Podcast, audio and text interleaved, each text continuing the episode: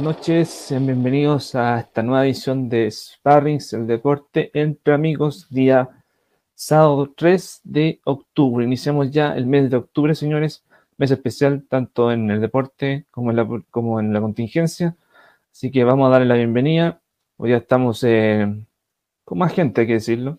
Estamos en más plataformas para usted pero vamos paso a paso. Obviamente vamos a presentar al equipo que hoy día va a estar con nosotros. Bueno, que les habla, que es Panchito, el, que se encarga de todo el diseño y todo. Como pueden ver, tenemos una nueva actualización. Y vamos a presentar a los panelistas. Primero, dije panelistas. Sí, hoy día no solamente está Chama Golorguín, hay alguien más. Así que vamos a partir con. ¿Con quién más? Chamita, muy buenas noches, amigo mío. Y mañana un lindo partido, ¿cierto? Sí, buenas, buenas, buenas noches, Pancho. Y claro, como ya un nuevo fin de semana más, como tú dices, octubre, mes de, decisiones importantes a nivel nacional. Y claro, eh, mañana, la previa un partido mañana, el Clásico Universitario versión 190. Eh, con dos equipos que, bueno, em, Católica que ha formado un proyecto bastante novedoso, bastante bueno en muchas facetas. Eh, por lo menos en el marco local ha sido bastante competitivo, ya el tercer año consecutivo que se mantiene en el primer lugar. Y enfrentará a una Universidad de Chile que viene en un equipo en transición, un equipo que, que tiene figuras bastante relevantes, sobre todo en materia ofensiva, y que también ha manejado la variante del factor joven, que es, lo, es una parte importante que, que manejan los equipos eh, para muchos también la U internamente ha seguido el proyecto de Católica, de hecho ha mirado a San Carlos de Apoquindo para seguir con esa idea, eh, lo está instaurando a partir de este año. Y, por ahí también van a enfrentarse dos equipos, quizá un, un examen 2.0 para la U, considerando también el rival como Católica, que enfrentará al, mejor equipo hoy por hoy del torneo y que también verá como para qué está esta U, si es que está para pelear el torneo, si es que está para, para afrontar por lo menos en cancha, y también si es que está eh, olvidando el, difícil y mal año que, fue el año pasado. Sí, así es, se viene un partido interesante y agradecerle a la gente que se estaba conectando a nuestras nuevas, nuevas plataformas adicionales. Recuerden agregar a los comentarios sus opiniones respecto a los temas que vamos a hablar y por supuesto vamos a presentar a nuestro compañero y debutante el día de hoy, eh, gran amigo nuestro y que, tiene igual su, su, información. Después lo vamos a conocer de pleno mientras estamos haciendo el programa. Bienvenido el día de hoy a Spanish, eh, Bastián Vergara, amigo mío, bienvenido a la familia y bueno. Bienvenido y ¿cómo está? Muchas gracias Francisco y Chamagol por la por el recibimiento sparring en sí. El día de mañana con un partido bastante importante como va a ser el clásico universitario entre Universidad Católica y Universidad de Chile, con dos realidades distintas, disculpen. y, y en parte, bueno, el día de hoy tuvimos varios partidos interesantes, tanto en Chile como en Europa. En la semana tuvimos nominaciones y entre ellas también en ciertos otros deportes como el tenis, el baloncesto, bastante partidos llamativos en sí y nada más que crear en sí, o sea, el día de mañana va a ser un día bastante movido por el clásico universitario y entre otras cosas va a ser un bonito día para ver fútbol. Lindo día, sobre todo viendo los eventos que, tenemos. Mañana también juega el Inter de Alexi y de Vidal ante la Lazio. Lindo partido. Hay una polémica en la Serie A porque, no quieren jugar Juventus-Napoli, que lo vamos a desarrollar más tarde. Bastante eh, esa, ese temita. Bastante, pero bueno, tal como decía el Chama en su introducción, eh, hoy día vamos a hacer la, ya la previa del clásico universitario, tal como decía el Chama, número 190 en, la liga local, con una Universidad de Chile que a pesar del juego que ha tenido la última fecha no, no, no convenció mucho a la gente, y una católica que viene día después de su eliminación de la Copa Libertadores, bueno, ahí Chama, tú, como tú abriste los fuegos, ¿para ti qué te parecerá el partido mañana, de, bueno, en 2 de la tarde en San Carlos de Apoquindo? Sí, la verdad va, a ser un compromiso, diría yo, especial en muchas facetas, considerando la U que, como dije la semana pasada, el partido ante Unión era un examen, examen que lamentablemente la U reprobó, que se vio en el segundo tiempo bien disminuida. De hecho, se, como muchos dijeron en la semana, se vio con, con problemas que, que no, no tenía en el, después de la pandemia. Recordemos que la U hasta la fecha anterior llevaba 10 partidos sin perder, eh, cosa que no pasaba, por lo menos el año pasado. Y el, y el fecha ante Unión, que viene haciendo las cosas bien, un equipo que, que solamente ha perdido un partido post pandemia, por eso dije que era un examen importante, que pierde por, por errores defensivos sobre todo. Eh, fue criticado Osvaldo González, Jan Bosellur, Mateo Rodríguez también, que, que han sido criticados ya desde el año pasado, no solamente por ser jugadores bastante longevos, que para la actualidad son jugadores que están descontinuados en muchas facetas, considerando un torneo eh, a los equipos que hay arriba. Eh, y bueno, se va a enfrentar a una católica que tiene harto gol, tiene una, una de las defensas menos más imbatibles del torneo, junto con Everton que suma 12 goles en contra.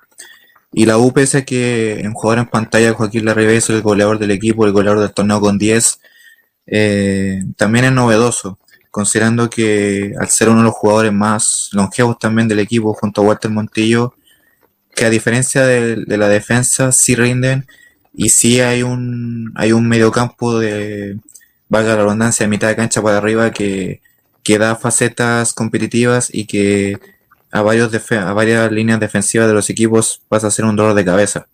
Sobre todo Montillo que cuando se le da libertad aprovecha y, y se hace un festín con la, con la defensa. Yo creo que Católica ahí, eh, como dijo Luciano Wed el, viernes, en entrevista en CDF la, veía, eh, va a ser un jugador a, considerar, pero considera mucho lo, el equipo. Wed en su momento dijo en la entrevista que el partido entre que va a enfrentar a la U el domingo eh, es una U más fuerte y una U que juega mucho mejor que el año pasado. Una U que no muestra falencias defensivas claras o que cuesta encontrarles. Eh, la línea defensiva se, dijo en la semana que va sin Osvaldo González por lesión y también va sin Pablo Aránguez que lamentablemente sufrió una lesión lo que lo deja tres meses fuera. Eh, una ausencia que también marcó en el partido ante Unión debido a que luego de su salida de la U Caputo en vez de buscar más y algo que se le ha criticado mucho es que el equipo se quedó. El, el hecho de empezar ganando y se, y se estanca que es lo que muchos hinchas repudian de Caputo, considerando que cuando consigue el gol eh, se queda y no, busca. Caputo le habían preguntado en la semana y dijo que no, es decisión mía, sino es decisión del equipo. Eh, no sé si será tan así, pero también por lo menos el partido ante Unión mostró hartas falencias defensivas que no se veían hace tiempo y que quizás dejan muchas dudas de cara a mañana, considerando que Católica, que Unión de la forma que le ganó a Católica, hizo un partido correcto y que Católica también no muestra falencias defensivas, es un equipo bastante bien armado. Entonces por ahí bien estructurado. Sobre todo en aspectos ofensivos y que va a ser un harto trabajo para la defensa de la U. Porque si uno postula a Pinares con Puch y a Wet que domina el medio campo de la Católica, más el Chapa Fonsalía que juega dos puestos, defensa y, delantero, eh, más San Pedri, va a ser un trabajo tanto para Casanova, Carrasco, Moya, que el, el muro de ahí, y también para un Sebastián Galani que vuelve después de una lesión larga, pero que también mostró buenos argumentos previo a la pandemia. Venía jugando muy bien, venía haciendo una muy buena dupla con los jugadores ofensivos y que va a ser una prueba de fuego para él y para Luis Casanova, que de que llegó a la U las veces que ha jugado lo ha hecho bastante bien y que tiene un buen juego aéreo. Quizás yo creo que el partido de mañana es lo que muchos esperaban. Y con un delantero que muchos pedían que la salida de Nico Guerra hasta, hasta morir iba a jugar un Ángel Enríquez con Larry Bay. Un Ángel Enríquez que si bien es criticado en más de algunos aspectos, eh, en estos partidos son los que generalmente aparece. De hecho, el año pasado, cuando jugaron en el Nacional, Ángel Enríquez fue el que le hizo el gol del empate a la Católica. Entonces, por ahí yo creo que, que Ángelo, si bien un jugador irregular y criticado por muchos, me, me sumo a eso, es un jugador que da que hablar de los clásicos, o sea, como el clásico jugador hincha que aparece en los partidos importantes. Así que nos toparemos con un partido examen, incluso diría 3.0 para la U, un examen a fuego, y para ver qué está hecha esta U. Como se dice mucho en la semana, si está para pelear el torneo, si está para jugar de igual a igual a, grandes rivales y si también está para, o si bien, bien digo, está para lamentablemente mirar para arriba. Ya, eh, Bastián, en tu caso, ¿cuál es tu opinión respecto al partido de mañana y sumando a los conceptos que acaba de decir eh, Chamito Alguín? Bueno, antes de entrar plenamente en el clásico universitario, hay que recordar que, como dijo el Chama, la Unión Española ha sido el único equipo que venció a los dos.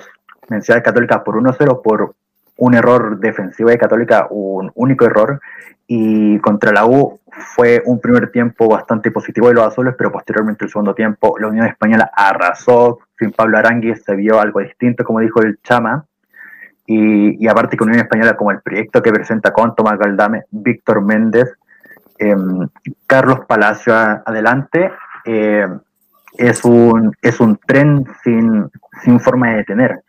Entrando completamente en el clásico universitario, aquí hay bastantes cosas a discutir. En temas defensivos, la Universidad de Chile es la que viene, por así decirlo, peor, porque ante una católica que tiene una saga ya definida con el Chapa Fuensalida en la derecha, en la izquierda está Raimundo Rebolledo, que al parecer con las lesiones de Parot y Cornejo ya se ganó el puesto de lateral izquierdo siendo lateral derecho, lo cual es positivo para su polifuncionalidad en las dos bandas y en el centro de la saga con Valver Huerta, ex canterano de la Universidad de Chile, y Germán Lanaro, con Kusevich que está lesionado por una operación en el tobillo, eh, es mucho más sólida que la defensa que la U, que como dijo también Chama, Osvaldo González no estará presente. A lo largo del torneo no ha habido una defensa sólida porque siempre ha estado Osvaldo González, pero con dudas. Bosellur con dudas. Mati Rodríguez, después del parón, se volvió un lateral derecho irreconocible porque ya no tiene el envión ofensivo, sino que lo tiene, que ya no tiene ni siquiera eso. Es dubitativo en defensa y en ataque no llega mucho. Y mientras tanto, ahora tenemos asentado a Diego Carrasco, que es un muy buen defensa central, pero no tiene un acompañante de calidad por las falencias que da Osvaldo González. Y mientras tanto, en portería están algo iguales entre Dituro y De Paul, que van bastante bien los dos, pero un poquito más Dituro en sí, aunque se nota a veces cuando está confiado, lo cual le perjudica y ya se ha visto errores, por así decirlo, tontos, pero que son errores muy poco comunes en Dituro, mientras que en De Paul hay partidos en donde se ve sólido y hay otros partidos en donde se ve un poquito pasado a llevar como que le falta ese, ese, ese nivel de voz para seguir mandando la defensa.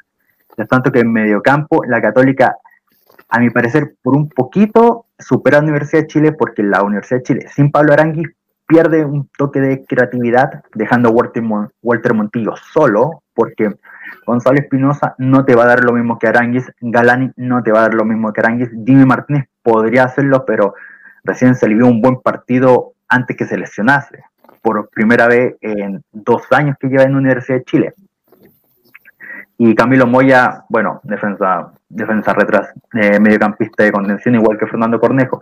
Es que Católica tiene muchas variantes, como la saga ya definida, Ignacio Saavedra en el pivot, junto a Agüed y Pinares en los interiores, y posteriormente, si es que no está Ignacio Saavedra, un recuperado Gato Silva, está Agüed, puede ser Marcelino Núñez, y si no está Em, Pinares puede ser incluso ahí digo buena nota, lo cual hay más variedad y variedad que sólidas, que te dan, que te pueden ganar partidos incluso. Y en lo extremo, en lo extremo, la Universidad de Chile no juega con extremos, por lo tanto no se puede hablar mucho, pero Católica tiene a Lascano, que después del parón bajó el nivel, no es el mismo jugador que es bastante movedizo, electrizante, sino que es un jugador más más precavido, pero lo cual le quita como ese, esa cizaña que presentaba ahí en los juegos, y Adson Puch, que es un jugador muy, muy bueno, eh, talentoso, goleador. Mientras tanto que arriba tenemos ahí San Pedro y la Ribey, que ahí están los dos peleando, le Ribey el goleador del campeonato con 10 goles, lo cual ya es una cifra bastante importante, sabiendo que esta es la fecha número 13 del torneo nacional, 10 goles en, tres, en casi 13 partidos, lo cual es bastante bueno, y San Pedro que lleva 7 goles también, como también a Wet que lleva siete goles en Católica. Mientras tanto que aquí la U, como dijo el Chama, aquí Ángelo Enríquez podría hacer una aparición especial, ya que en los dos superclásicos, en los dos clásicos pasados, Ángelo Enrique entró y marcó gol. Contra Colo Colo, un golazo, y contra Católica. Y aquí el jugador que se puede activar en los clásicos, el canterano, el que quiere brillar con su equipo. Y, Nico Guerra no puede hacer ese papel como de, agente ofensivo ofensivo junto a la rival, sino que Nico Guerra es como un medio ofensivo introducido como un acompañante. Y aquí es donde Angelo Enríquez, para darle más acción ofensiva, puede entrar en esa fórmula y hacer una buena pareja con el RB. Ya se le vio a veces, después se cayó, lo cual, dándole paso a Nico Guerra, lo cual le dio ver, no se sabe qué entre Caputo y Angelo Enríquez, pero que puede entrar Angelo Enrique fácilmente, sí, pero sabiendo cómo va la fórmula de Caputo, quizás Angelo Enrique entre el segundo tiempo y Nico Guerra sea el titular en sí.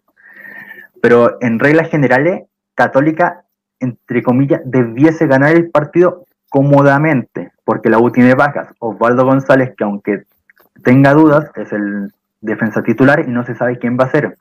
Carrasco en la zona derecha y Luis del Pino Mago en la zona izquierda, o va a ser Casanova junto a Carrasco. Y mientras tanto que arriba está el tema de Nico Guerra o Angelo Enríquez, y posteriormente la lesión de Pablo Aranguis, lo cual le quita creatividad a la Universidad de Chile, y Católica tiene todo el plantel completo en sí.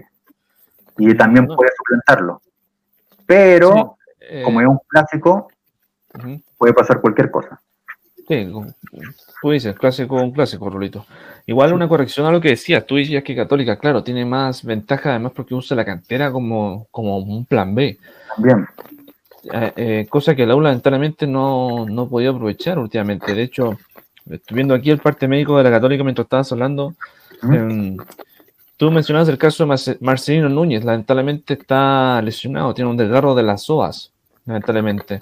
Eh, Juan Cornejo, tienes razón, tiene una 15 ligamento de rodilla, le quedan como dos o tres semanas más. Lo del Benja Kusic, que, que, por eso se cayó su traspaso a, Croacia, que, que, la misectomía de rodilla, que ya está, por lo menos ya está entrenando de a poco eh, en, el complejo Ramón Tupen. Bueno, tu serie que lo mencionaste, eh, hoy día se sumó, de hecho, en el parte médico eh, Tomás Uruguay, que no, lamentablemente recayó de su lesión mm. y tiene una distensión en el bíceps femoral. Eso es lo que tiene hasta Uruguay, que, que esperemos que no pase lo mismo que, que Branco Pueblo. ¿Te acuerdas que, también tuvo un préstamo en Católica de parte de Antofagasta? y que debido al tema de las lesiones no pudo finalmente comprar, comprar el pase eh, de jugador. Entonces, no es mal jugador todo Uruguay. De hecho, los partidos que han jugado han sido interesantes y y bueno, el, el, el, 11 que ya está, de memoria, de hecho, en Católica. Eh, título en el arco, fue en salida, Lanaro Huerta, que, va, a jugar finalmente Huerta. Había un rumor de que, tenía una pequeña lesión, era la duda, única duda que tenía Holland. Eh, Rebolledo, Saavedra, Pinares, Agüet, Descano, San Pedro y Pucho. Es un equipo que ya lo hemos visto en las últimas 3, 4 fechas de, de seguir de corrido y ya uno se lo sabe de memoria, ¿cierto, Chama? Sí, la verdad, Católica tiene un once fijo, tiene un once que ya quedó plasmado en, cancha por, el nivel mismo que ha tenido. Y que por lo menos el, único partido que no que Holland decidió variar fue ante Everton. Y una, una crítica que se le hizo en su momento, y que yo creo que Holland también lo sintió, es que ante Everton, ese equipo B que, usa de cara también a lo que tenía que jugar con Gremio en Brasil, eh, se dio cuenta Holland que no tenía el reemplazo al nivel de los jugadores claves. De hecho, en esos cinco, hace cinco cambios para el segundo tiempo y le cambió el, juego de inmediato. O sea, Católica se notó mucho que varió mucho el juego sin Agüet, sin San Pedri, sin Pinares, sin Puch, en defensa sin Lanaro, que es el, el, central que le ordena la, defensa, al igual como el, factor Nacho Saavedra.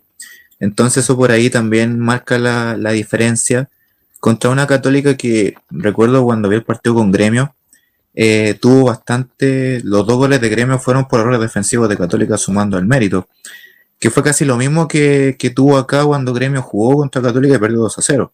Yo pensaba que la rota de, gremio acá en Santiago ante Católica, diría yo que fue en parte parche, debido a que gremio cometió errores defensivos, que fue lo mismo que errores que cometió Católica en Brasil, lo que le significó la eliminación. Entonces por ahí creo que Holland lo, lo debió haber estudiado Considerando también que en aspecto ofensivo se armó, pero que Gremio aprendió y, manejó muy bien el, factor defensivo en esa área. Ahora, yo iba a decir que, eh, en relación a lo que decía Basti, que por lo menos la U, ya con, con los 18 citados para mañana, eh, por lo menos en defensa ya se reafirmó que la U, si bien tengo la memoria eh, bien clara en relación a la formación de mañana, la U iría con De Paul al arco, línea 4 en defensa con Rodríguez de lateral, Carrasco con Casanova de centrales y el otro lateral será Bocellur. Eh, Carrasco que se ganó el puesto después del partido del Pino Mago, que fue bastante criticado en el juego ante Palestino. Medio campo con Galani reemplazando a Arangui, recordemos que está fuera por lesión. Eh, Camilo Moya, Montillo el 10 y por el Moya sería el volante off de volante salida línea de defensa. Galani por la izquierda, Montillo el 10 y por la derecha eh, sería eh, ¿cómo se llama este jugador? ¿Cómo se llama? ¿Cómo se llama? se me, se me fue el nombre. Eh, y en delantera, bueno, la Ribey junto con Ángelo Enríquez, que reemplaza a un Nico Guerra bastante criticado, no solo por su poco gol, sino que también es, bastante criticado. De hecho, a Antunión también se le vio que cuando enfrenta al, panameño en defensa, el jugador de los hispanos, por la estatura se veía que, Guerra se va a hacer un festín, pero lamentablemente el Nico tampoco hizo mérito ni siquiera en jugar de igual a igual con él. Nico Guerra también ha sido criticado porque es un jugador que además de tener poco gol, eh, para hacer su estatura no es un jugador rápido, no es un jugador que tiene pique, no es un jugador que asuma la velocidad. De hecho, la Ribey llega a tener más velocidad que él. Entonces eso es lo que muchas veces se le critica, considerando que el Nico Guerra viene siendo un 9, pero que no ha cumplido con las expectativas de, ser un juvenil, un 9 que, que por lo menos para un futuro de selección chilena querría. Se mostró en el preolímpico en el verano en Colombia que el Nico Guerra con suerte hizo un gol. Entonces también es, bastante criticado en ese aspecto. Y un Ángel Enríquez que, que si bien por lo menos este, después de la pandemia el único partido que ha jugado ha sido contra Colo Colo, que fue un cambio que yo creo que Caputo lo hizo para buscar el partido y que el gol lo hace Gonzalo Espinosa. Entonces, Gonzalo Espinosa era, el otro que, que, se me olvidaba en la U. Entonces, el aspecto ofensivo es claro, pero como tú bien decías, Ángel Enrique es de los jugadores que aparece y que esa sería el once especial de, esta U que es lo que muchos veían en redes sociales, los muchos hinchas que vienen hace tiempo, o sea, pedían la salida de Osvaldo González, pedían la salida de Bocellur, eh, Galani juega por reemplazo de Arangui, yo creo que si Arangui no se hubiera lesionado, seguramente Arangui iba a titular fijo mañana, y juega con esta presión la U de, no alejarse tanto de Católica. Sí, tiene que, tiene que ganar, si no puede quedar como a 10 puntos ya de diferencia y eso ya es, ya es complicado en, sí. Y, viendo la, encima los triunfos de la jornada, que después los vamos a desarrollar, uno tiene que, uno espera que la U eh, tiene que ganar sí o sí, Bastián. Exactamente, porque, o sea, hay que recordar, es un clásico, es lo mismo que el año pasado. La U venía en un mal momento, estaba literalmente condenado al descenso, pero en los clásicos se transformaba completamente. Era la Universidad de Chile que se quería ver contra Católica. En el último se vio un 1 a 1 que incluso la U pudo haber ganado, si no es por el palo que hizo Nico Gross y con el clásico contra Colo Colo, aunque se, la Universidad de Chile perdió 2-3, la Universidad de Chile fue de igual a igual, con el ingreso de Leo, Leo Fernández, si no me equivoco, que ahora está teniendo un presente impresionante en México. Eh, fue a pelear, a pelear hasta que el último minuto llegó el gol de Barroso. Y por eso en sí, la hinchada de la U yo creo que va a ir a buscar esa apelación como ya Católica puede ser el líder, puede haber partido, perdido un solo partido, pero un clásico, aquí los clásicos se juega, el clásico es una nueva historia, 90 minutos nuevos. Aquí la U tiene que ir a apelar más que al desarrollo futbolístico, táctico que pueda presentar Caputo y para contrarrestar y para armar juego contra Católica, eh, tiene que apelar también a que esto es un clásico, no un partido contra Everton, no un partido contra Unión Española, contra Curicó, Unión La Calera, es un clásico que por historia la U tiene que ir a buscar a ganar. Pero aparte de ello, eh, están las bajas, así que no vamos a saber en sí si Caputo eh, ah, realiza la formación que dijo el Chama o si vaya a improvisar algo del 4-4-2 que hace o el 4-2-2-2 forma un 4-3-3 en sí, para ir más ofensivo. No se sabe en sí. Pero que hacer un partido emocionante en sí, lo va a hacer. Sí, que va a ser. Uno, viendo, recordando el último, el último clásico, ¿verdad? Como decías tú, Bastián, La U, a pesar, a pesar de jugar bien, eh, necesita sí o sí ganar y que casi gana, no sé, de ese palo que comentaba Chamita un rato atrás. Entonces, esperamos que sea un lindo partido. Lamentablemente, el horario, más encima 2 de la tarde, bueno, entre, la, entre el mediodía o las 10 de la mañana, como eran días atrás, eh, complicali, compliqueli. Complicado, pero un poquito más agradable. Sí, aparte, uno mientras uno está almorzando, ¿cierto? Haciendo un asado. Mm. A menos que lo vayan después por el tema del impacto ambiental, pero cualquier cosa. Sí, y de hecho, de hecho, se decía mucho en la semana que si la U pierde mañana, ya. Eh, se sabe que Católica es el favorito. De Paul lo dijo en la semana. Eh, todos sabemos que no podemos ser ciegos y mentirosos en eso de decir que Católica no es favorito. Católica es ampliamente favorito. Pero como decía Basti, los clásicos son aparte. Y claro, eh, muchos se, enojan porque, porque han decidido, sobre todo con el rol de nosotros como futuros periodistas o ya periodistas, y en un muy cercano, que se decía que si la U pierde mañana, prácticamente ya postrega sus chances de pelear el título, considerando que Católica se alejaría ya 11 puntos. Eh, pero, pero claro, en el caso de Universidad de Chile, porque también hay rivales arriba que están peleando que, y que pueden hacer caso perfectamente a Católica. Pero otros también no, no entienden que la, lógica de ese debate que si la U pierde, postrega su chance de título. Y, y, se entiende porque por el hecho de que si bien falta una segunda rueda completa, y también a Católica ya por lo menos creo yo que y el año pasado lo demostró cuando consiguió una ventaja amplia, que en ese momento fue su más cercano Colo Colo. Eh, en la segunda rueda bajó harto la intensidad en relación a la primera. O sea, Católica en ese momento de Quinteros promovía más de hacer el gol y quedarse, pero lo defendía tan bien como este año que no se notaba una falencia defensiva, entonces ganaba con, incluso con 1-0 con esa seguridad. Este año puede que cambie la situación, eh, considerando que Unión Española, bueno, con el triunfo ante la Serena hoy está de tres puntos de Católica y va a estar expectante lo que haga Universidad de Chile mañana. Uno diría que la U nos dé una mano. Ahora, si la U gana, haría 25, se acercaría a cuatro puntos. Eh, entonces no deja de ser. Yo creo que eh, si la U, bueno, si la U pierde mañana o empata, no diría que posterga sus su, su chance a título. Sí diría que algo considerar, consideran es algo a considerar, bien digo, ya que demostraría una vez más que la U quizás le falta un plus. Ahora, eh, viendo el objetivo de que puede jugar bien mañana y perder por un gol, o, perder por un gol quizás error defensivo, que fue el que marcó el clásico ante Colo Colo, que el único error defensivo que marcó y para eso el, el 1-0, que fue la única jugada que Colo Colo, la más clara que Colo Colo tuvo por lo menos. y, y, entonces sacando la, la de Blandi, y, eso es lo, que se, lo que se siente. Eh, entonces, por ahí, recordando un poco el clásico ante Colo Colo, independiente que Colo Colo viene mal, eh, la U aún así no le pudo ganar. Algo que varios hinchas andan criticando debido a que, a que todos los equipos le, han ganado a Colo Colo. Pachipato le ganó hoy, vamos a hablar después de eso. Y la U no le pudo ganar.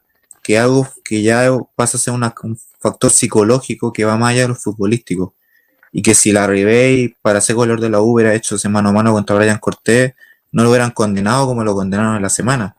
Entonces, pero son partidos clave que, mañana creo yo que que dé el primer golpe comenzando a ganar tiene que, desequilibrarse. En el caso de la U, se empieza ganando, como, como ya había, ha sido la lógica de los últimos partidos, eh, debería ser una, una, cuota de incertidumbre. Yo creo que ahí el peor error que se le puede condenar a Caputo es que haga el gol y la, y, la Católica y la U se quede, porque es un hecho que si la U parte ganando, Católica se va a venir encima.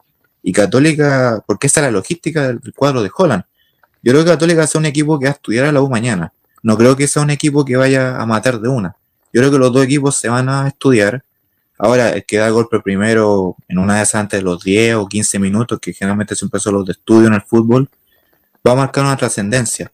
Y bueno, en el caso de que si Católica empieza ganando, obviamente la, va a jugar con la presión de la U, porque Holland eh, tiene esa, esa logística, esa estadística que lo, que lo hace también ser un buen entrenador y que maneje esta, este, esta presión del rival, que es lo que el factor anímico que, que usa la UC.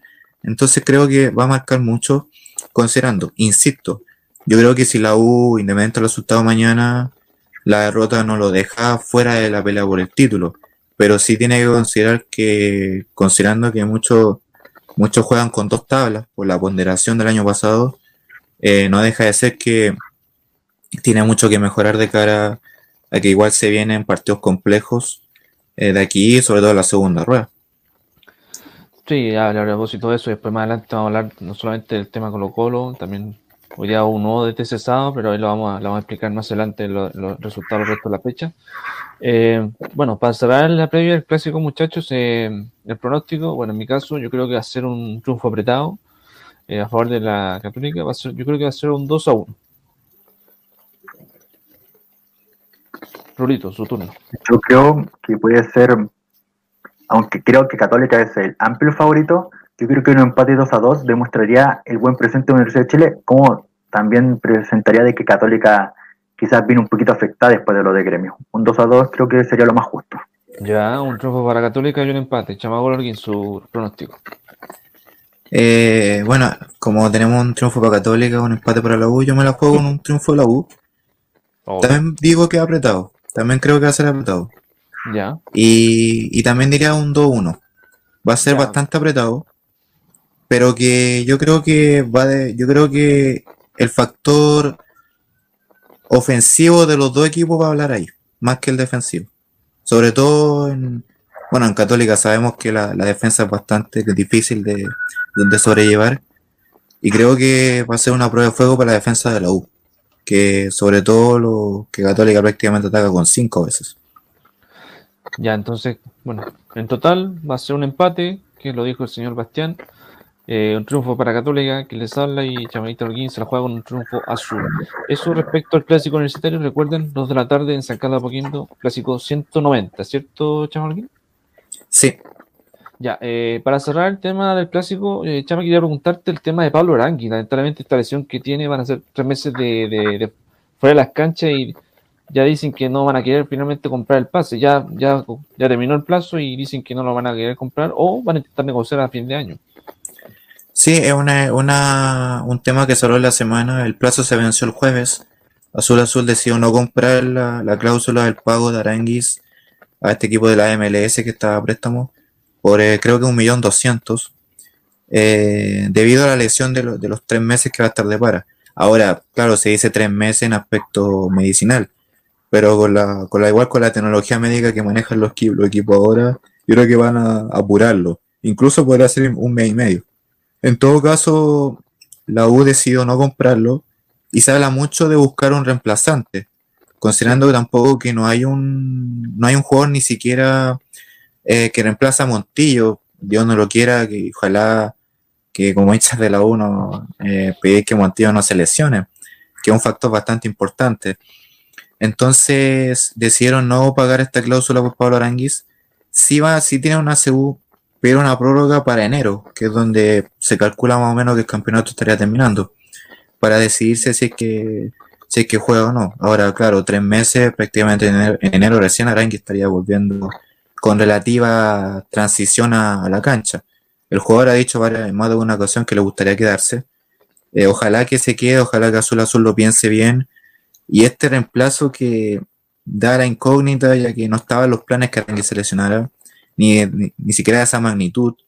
Eh, recordemos que Luis Rojas fue vendido al fútbol italiano, entonces tampoco se, se, se, fue un reemplazo. económicamente para el jugador y para el equipo fue un beneficio, pero no hay reemplazo, entonces tampoco hay reemplazo de Montillo. Y cuando el Basti mencionó a Leonardo Fernández, el ejemplo, el muy buen jugador que lamentablemente no se quedó, que afrontó un nivel importantísimo el año pasado y que la está prácticamente una de las figuras de Tigre de México hoy por hoy. Eh, Azul Azul estaría buscando para reemplazar a Aranguis un jugador de la calidad de Leonardo Fernández. Acá en Chile no la tiene porque los jugadores ya cumplieron requisitos de jugar en los clubes. Entonces, por reglamento no se puede traer a jugadores que hayan jugado en el medio local actualmente. Así que tiene que buscar uno afuera.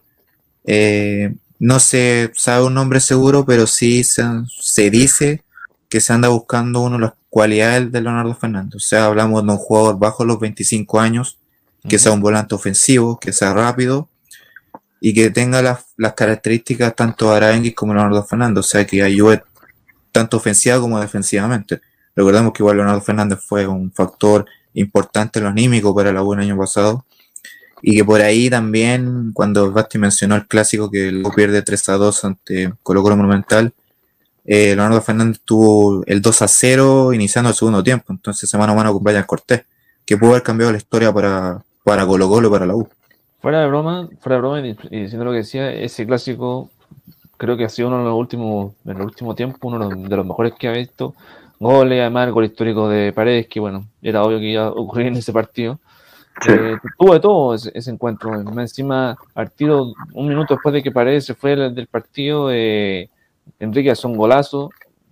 Y, al final Barroso en el último minuto, así como clásico, logra finalmente el triunfo. Pero bueno, ojalá alguna vez se recupere ese nivel de ambos equipos, especialmente Colo Colo que pucha, que está con problemas, pero ahí lo vamos a hablar ahora más adelante. Bueno, eso respecto al clásico, muchachos. bueno, aclarar que el equipo del dueño del pase de Aranguis es el Dallas FC. Es el club de que tiene el pase total de Aranguis y, bueno, tiene como opción 1.5 millones de dólares, más o menos lo mismo que estaba diciendo Chamita Alguien. Bueno, eso respecto al, clásico universitario, vamos a sacar nuestra imagen de pantalla. Ahí estamos nosotros. Bueno, muchachos, recordar también que estamos en, no solamente en YouTube, también estamos en Periscope y en, Facebook. Ahí cada uno de su me gusta, por lo menos ya cuento algunos me gusta, se agradece, muchas visitas también. Así que eso, eh, bueno, vamos ya, ya que lo decía Rulito un rato atrás, Colo Colo, a ver, Primero, bueno, al Chama ya le he preguntado, tanto por interno, en el chat también de los muchachos también, el tema de lo que está pasando. Quiero preguntarle a ti, Bastián, como, como nuevo eh, integrante ya del grupo, tu opinión de la crisis en Colo Colo. Después vamos a hablar del tema del nuevo técnico que ya, ya, ya, ya, está listo, se confirma en la mañana, va a ser don Gustavo Quintero, el nuevo técnico de Colo Colo. Bastián, tu opinión respecto al tema mientras preparamos lo que se viene. Bueno, Colo Colo es un tema bastante complicado de hablar debido a que todo empezó al inicio con Mario Salas, una Copa Chile obtenida, pero no jugando bonito.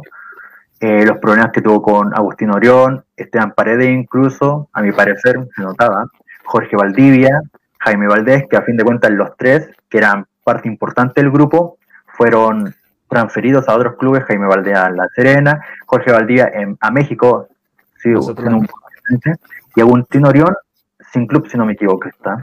No, está retirado, Ah, uff. Em, y posteriormente empezaron, empezó bien, empezó bien Colo Colo ganando el la primera fecha, pero posteriormente se vieron las falencias, el mal actuar deportivo que existente, la falta de, de jugadores que necesitaban, porque en sí Matías Fernández no era la solución, Leonardo Valencia tampoco era la solución. Y posteriormente, empate tras derrota, Mario Sala, bueno, antes de que Mario Sala fuese cesado, una pésimo, un pésimo partido frente a Curicó Unido que pasó por encima de Colo Colo, lo cual ya en parte la institución ya, ya no era tolerable porque Curicó Unido hay que saber de que sin menospreciar al club, pero es un equipo que por conocimiento es de media baja tabla y que con el actual proyecto Arrase Colo Colo ya entenderé en la hinchada, que ya está bastante molesta, junto a, junto a la directiva, de que Mario Salas no era solución. Y vino Alberto Jara, que tampoco era la solución. Porque, o sea, si no me equivoco, no ha ganado casi ningún partido. En Copa Libertadores ganó contra Peñarol, un partido un caricello, porque Peñarol el primer tiempo jugó muy bien, pero el segundo tiempo colocó más que un buen presente futbolístico, demostró tener garra, demostró tener esfuerzo colectivo, lo cual obtuvo la victoria, pero no solucionó nada. Y posteriormente ahora con la derrota de esta fecha contra Huachipato, 1-0, incluso con un Huachipato un jugador menos en el minuto 70-77 por ahí, em, ya fue despedido o desplazado, si no me equivoco, Francisco, y llega, como tú dijiste, eh, Don Quintero, que ya tuvo un pasado en Católica, en donde salió campeón de la, del torneo nacional.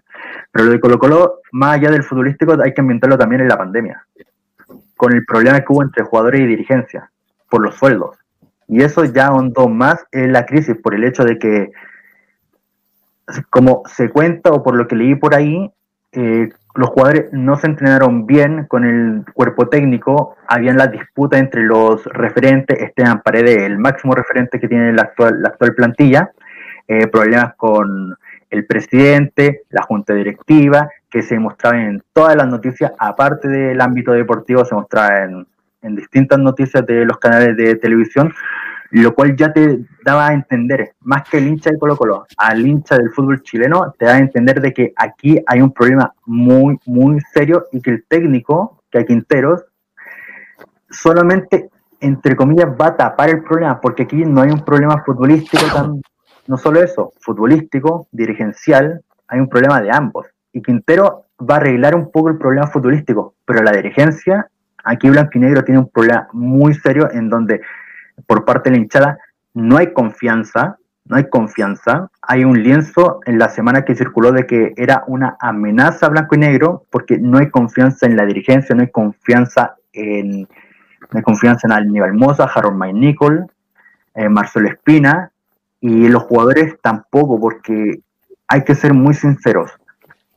Colo Colo pagó un millón por Nicolás Blandi pero Nicolás Blandi actualmente es la tercera opción para Gualberto Jara. Ojalá que con Quinteros pase. Y colocan a Javier Parragués, que en toda su historia ha tenido dos buenos presentes, con Deportes Puerto Montt en primera B y con Guachipato su última temporada antes de ir a Colo Colo. Posteriormente vino el problema con Leonardo Valencia y su pareja, la funa que hizo a través de las redes sociales y posteriormente lío que hubo entre Colo Colo femenino, la dirigencia el movimiento feminista. Sí. Y luego está el tema de los defensores y las lesiones. Julio Barros está lesionado, está tocado, mejor dicho. Eh, Matías Saldivia de nuevo recayó. Eh, Matías Fernández, menos mal, está en un buen presente, lo cual es un gusto para verlo jugar en Colo Colo. Matías Fernández se lesionó, pero volvió. Después está ciertos toques, jugadores tocados como César Fuente, Insaurralde estuvo tocado y cero, cero movimiento en la cantera porque tenemos a jugadores, Byron Soto, que fue una solución, pero a la vez no fue una solución, porque tuvo un partido bueno, pero después cayó. En la defensa hay un cabro que dice mucho, Jason Rojas, que recién hoy día jugó. Eh, arriba no hay muchas soluciones que digamos porque ya tienen tres delanteros que no van a, no van a sacar. En los costados no hay mucha solución. Está, incluso hay que pensar, contra Peñarol jugó Gabriel Costa. Gabriel Costa desde que se fue Mario Salas no es ni siquiera considerado. Está al nivel de Nicolás Maturana, pero Gabriel Costa eh, no juega, no es una opción real, no es un jugador para decir como esta es la solución, no, es un jugador como veamos qué hace. Y posteriormente está el gran problema de este equipo, uno de los grandes problemas, pero el más significativo, que son dos. La portería, porque no hay confianza en Brian Cortés, y en Miguel Pinto, los partidos que ha jugado bien, pero la derrota contra Peñarol te dice como le falta algo, y la lateral izquierda, que es de sorprenderse que Ronald de la Fuente siga siendo lateral izquierdo en Colo Colo, lo cual no te, no te da seguridad en nada presente Colo Colo es muy negro y con Quintero, a mi apreciación personal, no se va a solucionar nada, sino el ámbito futurístico va a pasar, pero lo demás se va a esconder debajo de la alfombra. interesante el resumen que hiciste. Además, bueno, el tema del, caso Valencia, ese sí que fue uno de los últimos fuertes del último tiempo, lo del fútbol femenino, eso es muy impresionante, eso, eso no lo sabía. Es bueno saber que, que uno está al tanto en esos detalles que lamentablemente poca gente cubre. Muchas gracias ese dato. Bueno, Ahí está ya el GC. Colo lo pierde hoy ante Huachipato en un partido más con uno menos. Por simulación fue. ¿Cómo se llama el jugador que fue expulsado? Eh, bueno, mientras tanto, batemos al jugador. Perdón, el laptop, muchacho. Eh, Escobar. Escobar, ya.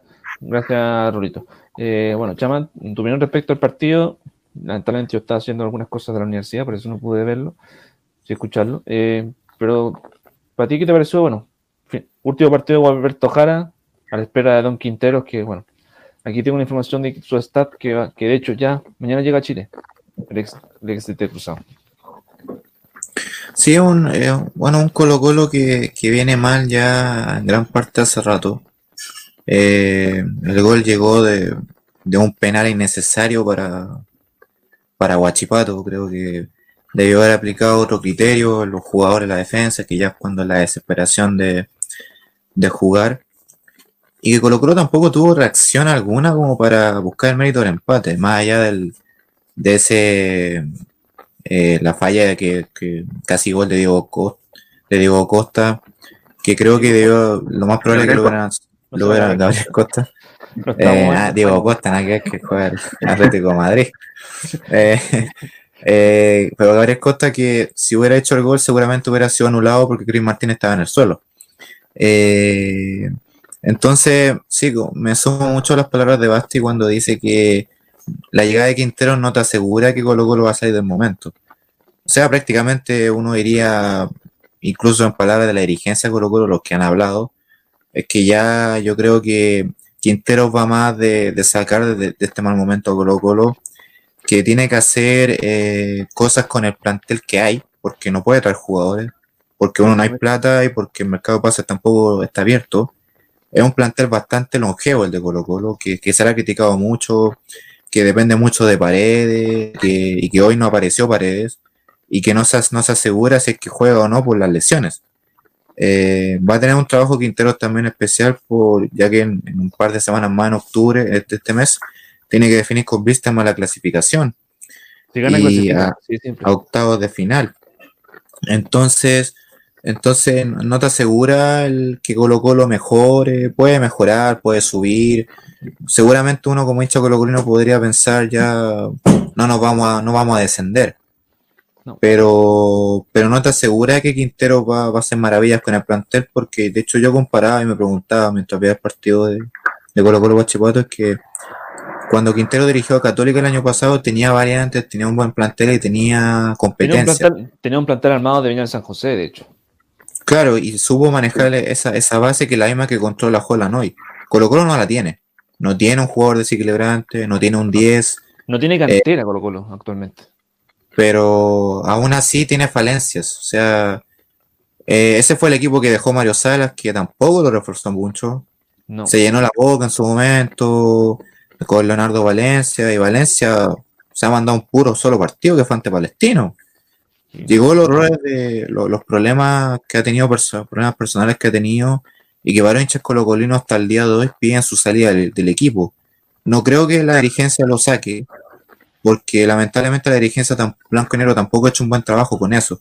Se pronunció al final y con un comunicado que no explicó nada sobre el problema, o sea, tapó el parche ante la herida, como se diría. Hasta para eso, le sale, mal. Algo que también se le critica mucho Considerando también que esta semana habló Espina ya con el papelón en Antofagasta, habló Marcelo Espina, habló Mike Nichols, pero Aníbal Hermosa, que el presidente no ha dado la cara, que es el principal responsable de esta situación. No apareció, Aquí Colo Colo. no apareció Curly. Claro, entonces. Apareció, apareció Larry y apareció Mau, los tres chiflados. y, nos falta, y falta el último que, que un tema esencial se murió mucho de que Quintero llegaba, no llegaba, que llegaba Tito Tapia por tercera vez. No, con Miguel Rifo, y Miguel Rifo fue entrenador aparte, se habían peleado los dos en su momento. Y ahí Juan entonces, entonces, claro, si yo asemejo, yo aquí algo que puedo tener similitudes con la univers con, con la U, es que en, estos últimos cinco años los dos han tenido problemas dirigenciales, independiente de los títulos, pero Colo Colo viene jugando mal ya hace tres años. Viene jugando mal, viene sin un proceso, viene quedando eliminado en Copa Libertadores. En este grupo uno diría, veía varios twitters también, eh, que Colo Colo, ¿cómo no va a clasificar en uno de los grupos más, quizás más fáciles de toda la Libertadores? Pero Católica estaba más complicado, pero Colo Colo tiene tantos problemas que aún así tiene chances mínimas, mínimas de clasificar. Y Quintero yo creo que va a apuntar a eso. Insisto, Quintero no creo que sea el salvador de Colo Colo, yo creo que cualquier colocolino diría que Colo Colo ya perdió el, ya perdió el título. Yo creo que ya se resignaron, porque ya están demasiado alejados de Católica, demasiado alejados de Unión, y hoy por hoy demasiado alejados de Antofagasta, que es probable que den los tres puntos de ese partido que se suspendió. Y que, y aquí Colo Colo se tiene que preocupar de mejorar y de, subir con, vuelvo a recalcar, con, con un plantel bastante corto, plantel viejo, porque es viejo, y un plantel que, no es mucho variante. Yo creo que Quintero lo, positivo que puede hacer y que Alberto Jara también se le criticó es sacar jugadores de las divisiones menores. Colo Colo tiene buena cantera. Este chico que debutó hoy día es Johan Cruz. Figura de la eh, selección sub-17. De hecho, le hizo dos goles a Brasil en el Mundial.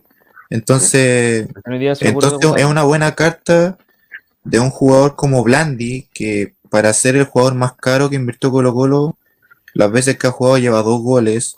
Ese, ese gol que se perdió ante De Paul en el clásico fue un gol que no te puedes perder. O sea, si se lo da a pared, te lo hace. Y Blandi no lo hizo.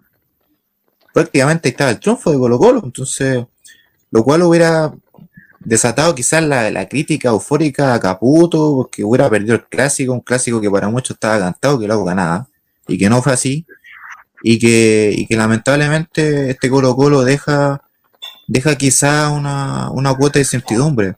Insisto, Quintero no creo que sea el Salvador como muchos lo están planteando.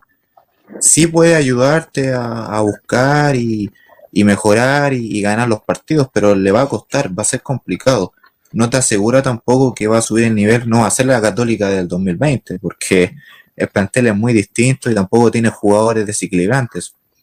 Pero sí creo que, uno diría ya que la segunda rueda gana el clásico de la U y salva el año. Que es la única tónica que tiene Colo Colo hace cinco años, considerando que un nuevo clásico no monumental, pero que muchos dicen que ya va a llegar el día que no tienen nivel ni saber el entrenador que, la racha se va a romper de los 18, 19 años invicto ya en Monumental. 20, que, que, es un me, que un miedo que muchos, yo creo que muchos colombianos sienten y que en su momento me dijeron, eh, entre ellos periodistas que son colombianos, que dijo que no te preocupes, que, que va a llegar el día que la racha se va a romper y que quizás, ¿qué va, va a pensar el hincha colocolino y qué va a pensar el entrenador que esté ahí sentado en la banca? Que va a ser ya un fierro caliente. Entonces, este Colo Colo que deja muchas dudas, que perdió ante un Guachipato por un gol de penal y que tampoco ha jugado tan bien, pese a que pelea. Perdona por interrumpirte, pero sí, sería bueno también destacar al ganador del, partido, Guachipato, a propósito, solo era nuestro seguidor Don Flores, que ahí nos está diciendo que hablen también del triunfo de mi Guachipato, ahí lo estamos hablando, Don Flores. Eh, un, un, Guachipato, ojo, para señalarte al comentario y después lo vuelves a hablar, chama. Eh, que necesitaba ganar porque estaba complicado, no habían ganado en este regreso y que fue el primer, bueno, lo habíamos dicho, el primer club que, ya estaba con entrenamiento previo. Entonces, por fin se pudo sacar las balas al equipo de Florentín. Y que ojo, no. Eh, tiene un buen equipo, Guachipato. Eh, ahora, ahora sí. Muy buen equipo. opino. es un, un equipo bastante llamativo, un equipo que que ha sacado buenos jugadores, sobre todo de la cantera. Ha tenido un buen palmarés en ese aspecto. Ha seguido ese, ese ejemplo que, yo pido que deberían seguir varios equipos. De hecho, la cantera es el futuro del equipo. Uno cuando hace procesos, como lo mismo recalco Universidad Católica y que procesos que se destaca, y por eso una vez en su momento dijeron que es la institución que trabaja mejor. Y se ha demostrado los resultados. Está bien, internacional está al debe, pero varios están al debe. El nacional es bastante competitivo. Y este Guachipato que, que si bien no se le han dado los resultados o que le cuesta cerrar los partidos, eh, tiene un buen equipo, plantea bien los partidos y, un cuadro que, te juega de igual a igual las veces que, tiene la posibilidad. Maneja un mediocampo con Chris Martínez que ha sido bastante llamativo y uno de los jugadores fuertes del equipo. Independiente de que la semana pasada fue criticado porque no le ganó a Serena, Serena que el colista y que no fue capaz de Serena. A propósito que mencionas a Chris Martínez, eh, aclarar que también eh, la polémica que hubo la semana pasada porque no jugó el partido ante la estrena, que según un colega eh, fue por decisión técnica o algo por el estilo, y el día hoy después del partido, Florentín literalmente masacró al colega del CDF que me dijo que no estaba y que solamente era una conversación, algo así, dijo eh, no se la mandó a guardar con nadie, así es. Entonces, claro, no deja de ser. Y bueno, Guachipato aquí ha quedado un poco la crisis de Colo Colo de un Gualberto Jara que, la verdad hizo todo mal, No, no ocupó la cantera cuando Gualberto Jara lleva años trabajando en divisiones menores, algo que también se le criticó. Pero así están las cosas, Colo Colo a esperar ya a un Quintero que, puede que levante al equipo, le va a costar, como, como bien recalqué. Y este Guachipato que suma tres puntos importantes, eh, considerando también que tiene que pelear pronto la Copa Sudamericana, entonces no deja de ser que son este preparación. Este mes, vuelve la, este mes vuelve la Copa Sudamericana y vamos a estar atentos no solamente a Guachipato, también a Coquimbo, a, a La Calera, a Audax, que son los cuatro equipos que están en competencia. Eh, Rolito, tu opinión respecto al partido, eh, ¿qué te pareció el triunfo merecido, Guachipato?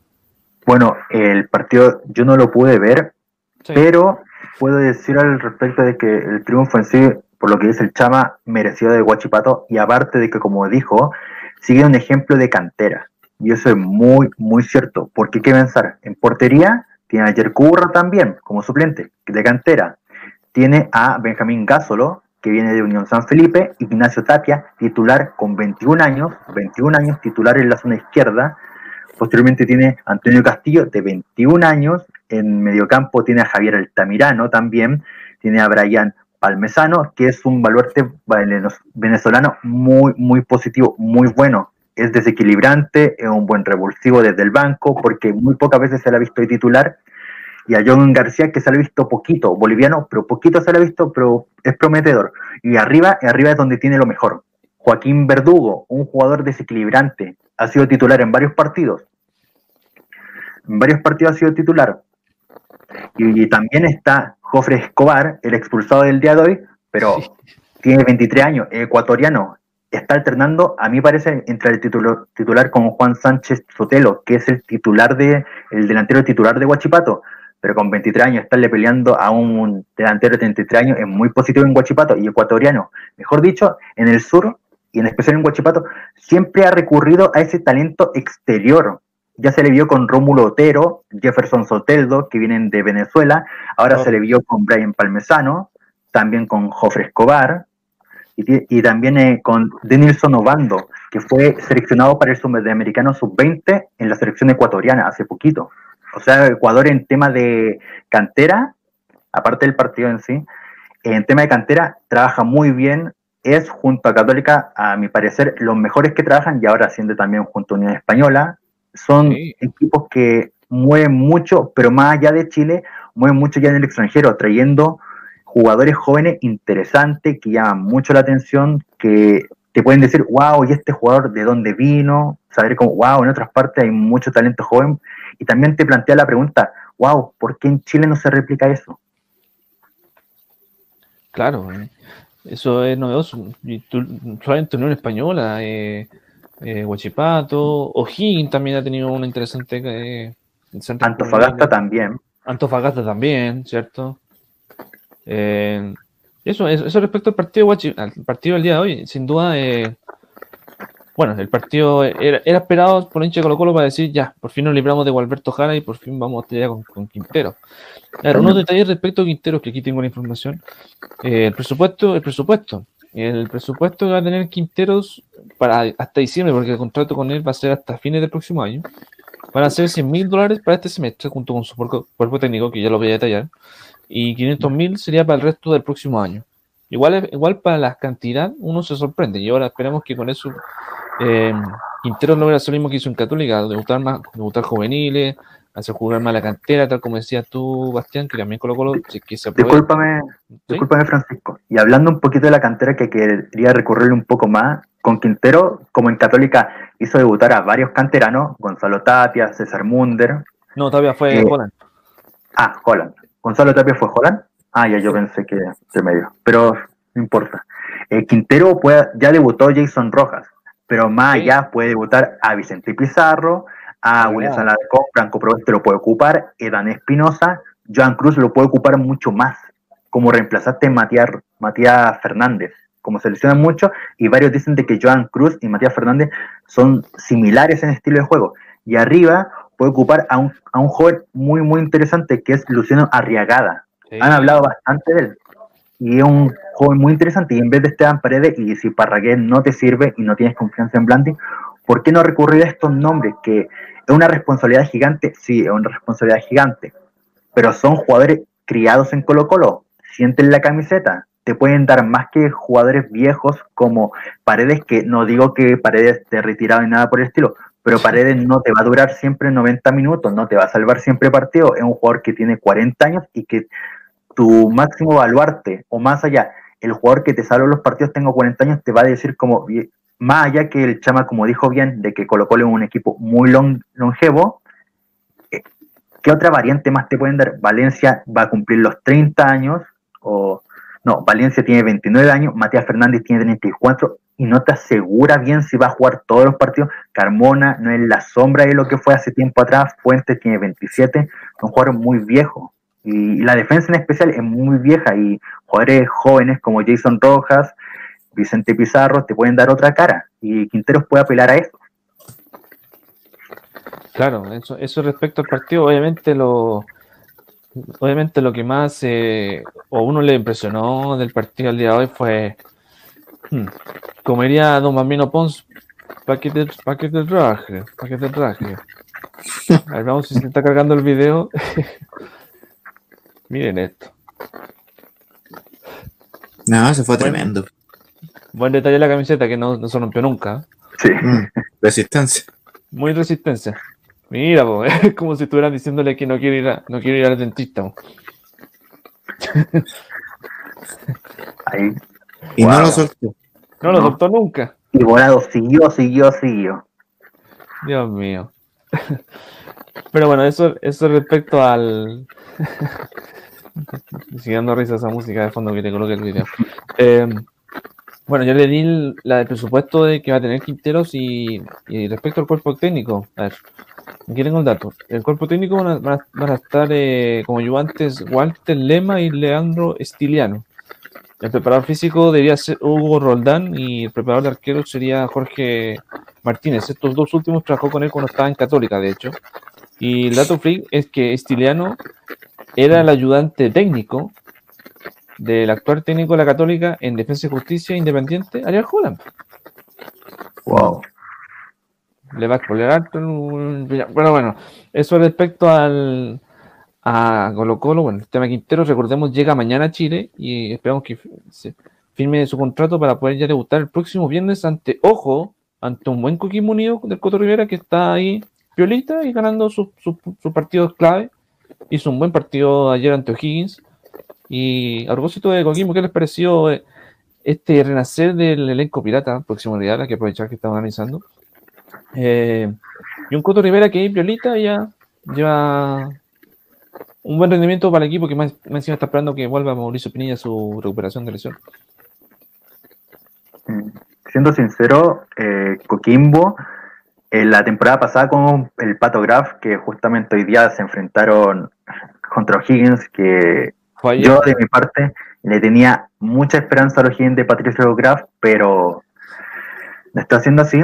Eh, un Coquimbo que este renacer le aporta bastante en sí, ya con mira sudamericana en sí, donde clasificó complicándose un poco en el partido de vuelta, ya que en el ida ya lo tenía solucionado.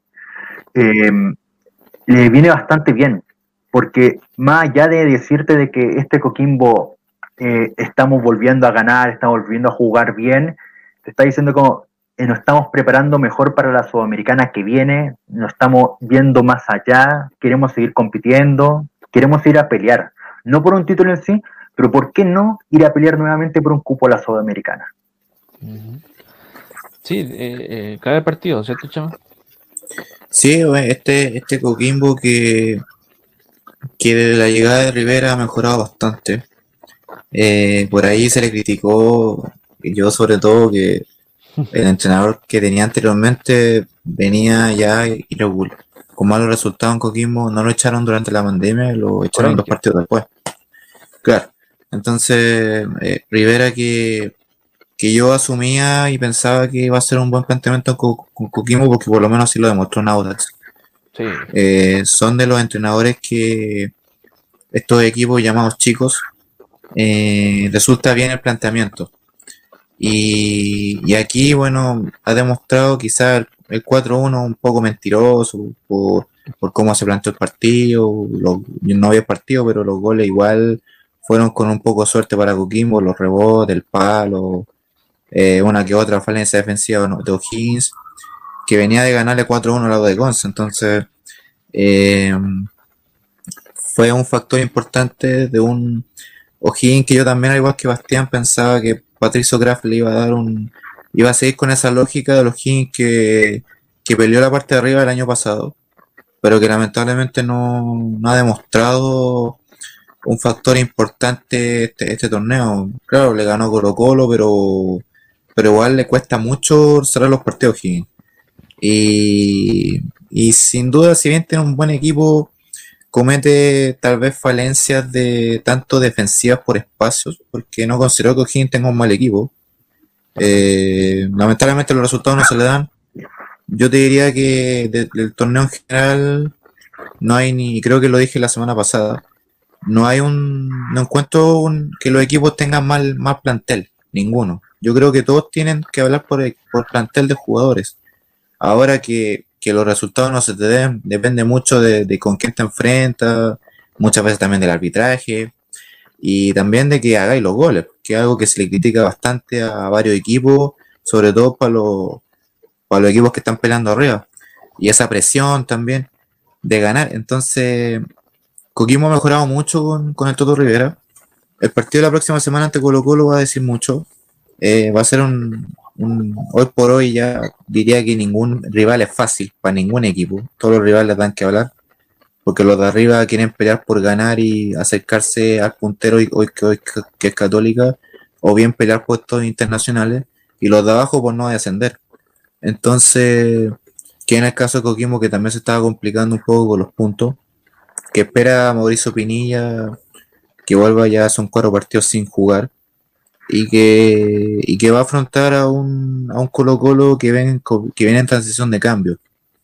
Y esto Higgins, bueno, no sé si se habrá, pues, le habrán dado un ultimátum a Patricio Graf, se habló mucho, mucho de eso en las primeras dos fechas que volvió, volvió de forma irregular el equipo, no se le los puntos, hasta que, hasta que cuando le ganó Colo Colo vuelve al triunfo y fue una, una, una ayuda del cielo, como se diría en, el, buen chileno, para mantenerse un poco más la, en esta lucha. Y la derrota, lamentablemente, con Coquimbo, que hace 13 años no, no perdía en Rancagua, deja mucho que desear, sobre todo que fue un resultado abultado. Y, y, ojalá también que, bueno, en el caso de Patricio Graf, que esperaba mucho más de él, todavía espero de él, eh, en estos que, que tiene un plantel bueno, tiene jugadores que desequilibran, pero que todavía falta plasmar eso en cancha de, aprender un poco más y dominar lo, la cantidad de goles que debe hacer. Sí, eso es detalle no menor del partido de la próxima semana. Y ojo que después Colo Colo, después de, enfrentar a Coquimbo, después enfrenta a la Unión Española. Entonces, se viene un, cierre, perdona, se espera un cierre de primera rueda de Rígido para, para los colaboradores y Esa, ese partido contra la Unión Española de Carlos Palacio, de los jóvenes canteranos españoles, puede ser la gran prueba de fuego para Quintero, de decir que como ya vienen dos partidos, están un poquito aclimatados, ya conocen la plantilla, aquí te ponemos al tiro una prueba de fuego. Puedes ser capaz de incluso llegar a un empate o no podremos seguir en esa, vamos a seguir un poquito más en esa temática, hasta que haya un cambio de verdad.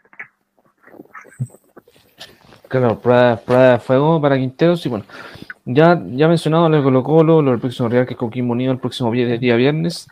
Em, y bueno, el clásico universitario, los resultados de la, de la fecha que empezó el día jueves, de hecho con un triunfo, aquí lamentablemente perdió Palestino 1-0 ante la Universidad de Concepción, que hoy, ojito, Violita está sumando puntos necesarios también. Eh, el día de ayer, bueno, Wander le ganó 3 a 1 a, a Iquique, el debut del Flaco, el Flaco Leiva, que lo dijimos la semana pasada, chama. Eh, 4-1 perdió Higgins del, local ante, ante Coquimbo, esto lo habíamos comentado recién. Eh, bueno, hoy día, hoy día en la mañana se jugaron dos, partidos eh, tres partidos interesantes. Primero el triunfo de Unión Española 2 0 ante la Puerta de la Serena, que finalmente sacó a Francisco Bozán de, su cargo. Hoy Inter están felices por fin, están celebrando con champán.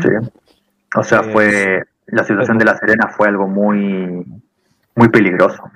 Sí, muy peligroso, si lo habíamos mencionado la semana pasada, de hecho con Chama, el tema del saqueo. Mm. Eh, eso respecto a, bueno, esperamos el nuevo técnico que, que están sonando un par de nombres por ahí. Eh, ¿Qué más? Ahí está. También ganó Antofagasta. Ojo con Antofagasta. Está haciendo un buen partido. El, chico Super de la cantera de la Católica. Que no Le ganó a un. Eh, discúlpame, una interrupción. O sea, Andrés Super, de, de, destacar mucho en Deportes Puerto Montt en la primera vez, ahora afianzarse un puesto en titular en Antofagasta es un salto bastante agradable de decir, y a la parte a Católica de decir, como amigo, súper, soy yo, estoy aquí, voy a pelear un puesto de titular quizás la próxima temporada. Y es posible decir como cómo va a manejar la Católica eh, a aquellos canteranos que están destacando mucho en sus equipos. Sí, está complicado, está complicado eso.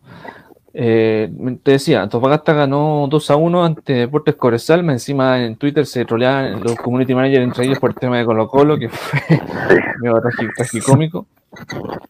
Eh, salud. Y otro, y el partido anterior al de, al de Colo Colo, el triunfo de Everton, no fue con Everton, que lo decimos previo antes de conectarnos, muchachos.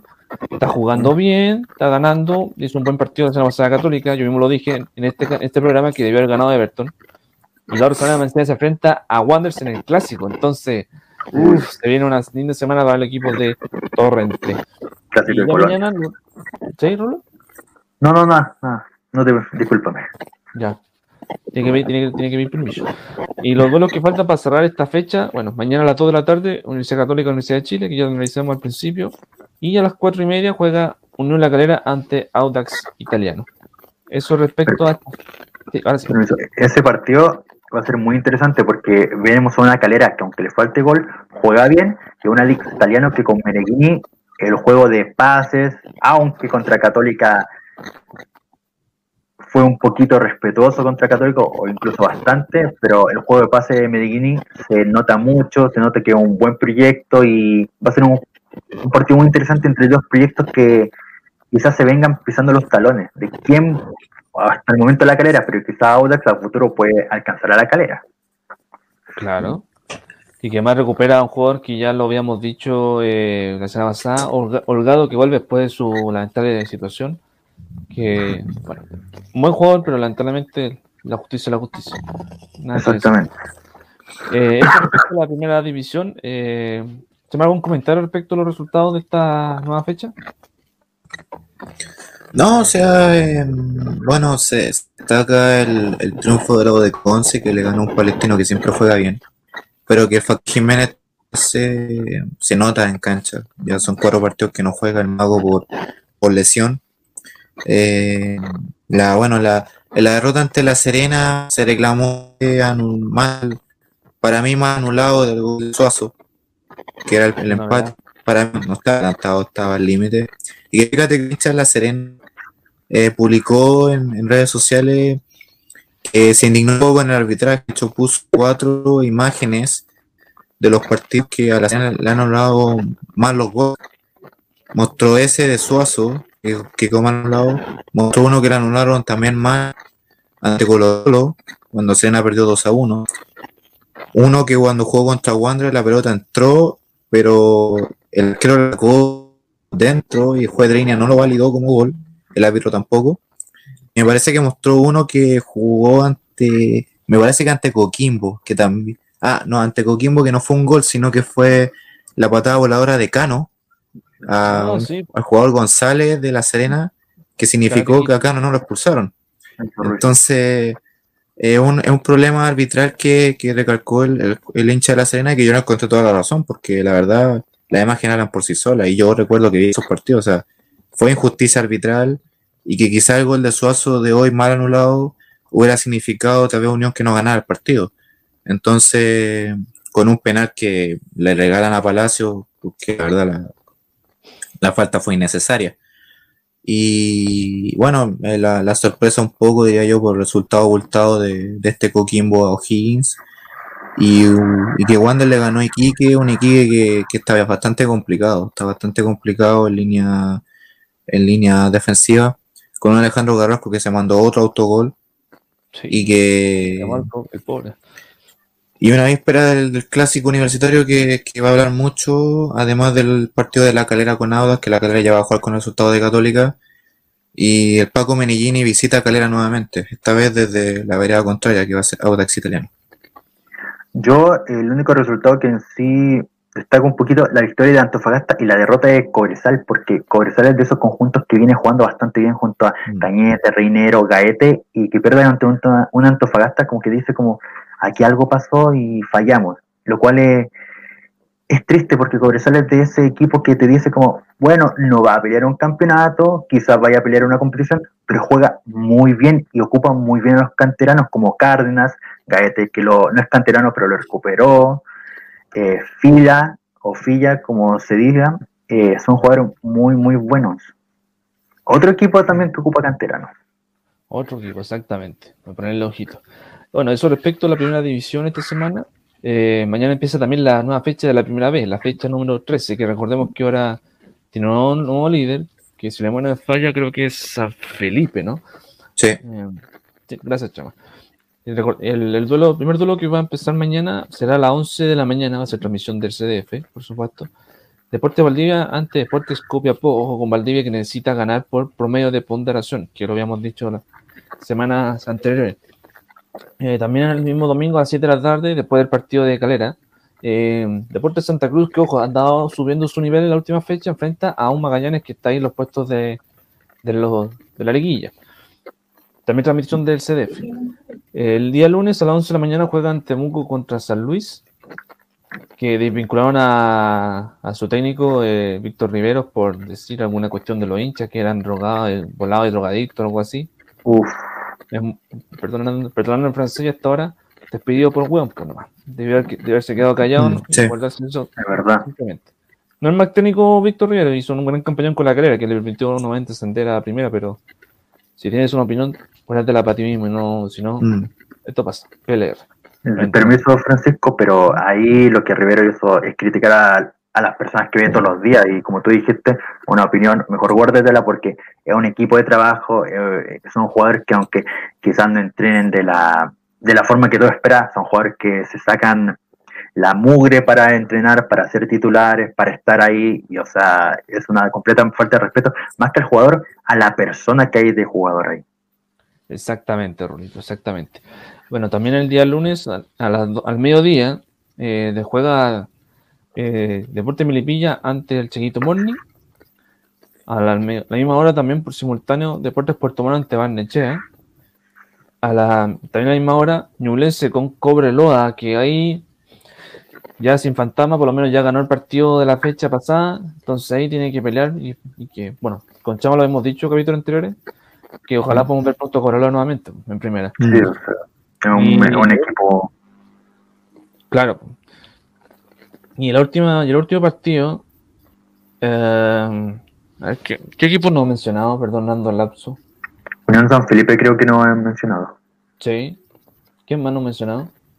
Vanechea creo que no tampoco. Sí, se lo dije. Sí, creo. sí también lo dije. No, que aquí algo, algo le pasó al programa que sí, que sí me guateó. Eh, pero recordemos que la fecha va a tener libre a, Rangers, que es uno de los punteros, de hecho, junto con Ñublense. Eh, aquí tengo la info para no. Esto es televisión, programación en vivo, disculpen, muchachos. Bueno, eh, debería jugarse. Bueno, San Felipe, el Real que falta. Creo que no, no, no me acuerdo con quién se enfrentaba, pero ahí busquenlo en la NFP mientras tanto para no quedar ridículo. Y Wander va a quedar libre en esta nueva jornada de la primera vez. Y la segunda división, que ojo, aquí tiene un partido con historia que no se jugaba en ocho años. El clásico de Bio, Bio entre Deporte Concepción y Arturo Fernández Vial. Partidazo que se juega el día domingo a las tres y media. Día de clásicos ese día, literalmente. Mm. a ver, vamos, vamos a hacer la programación de la segunda edición, aprovechando. El lunes 5 de, el lunes 5 de. No, el domingo 4 de octubre a las 15.30, transmisión del CDO, Deporte Concepción con Fernández Vial. Partidazo, ¿cierto? ocho años de espera que la gente esperaba, llama que, que por fin se diera y por fin se va a dar este día domingo en, en el Estarroa.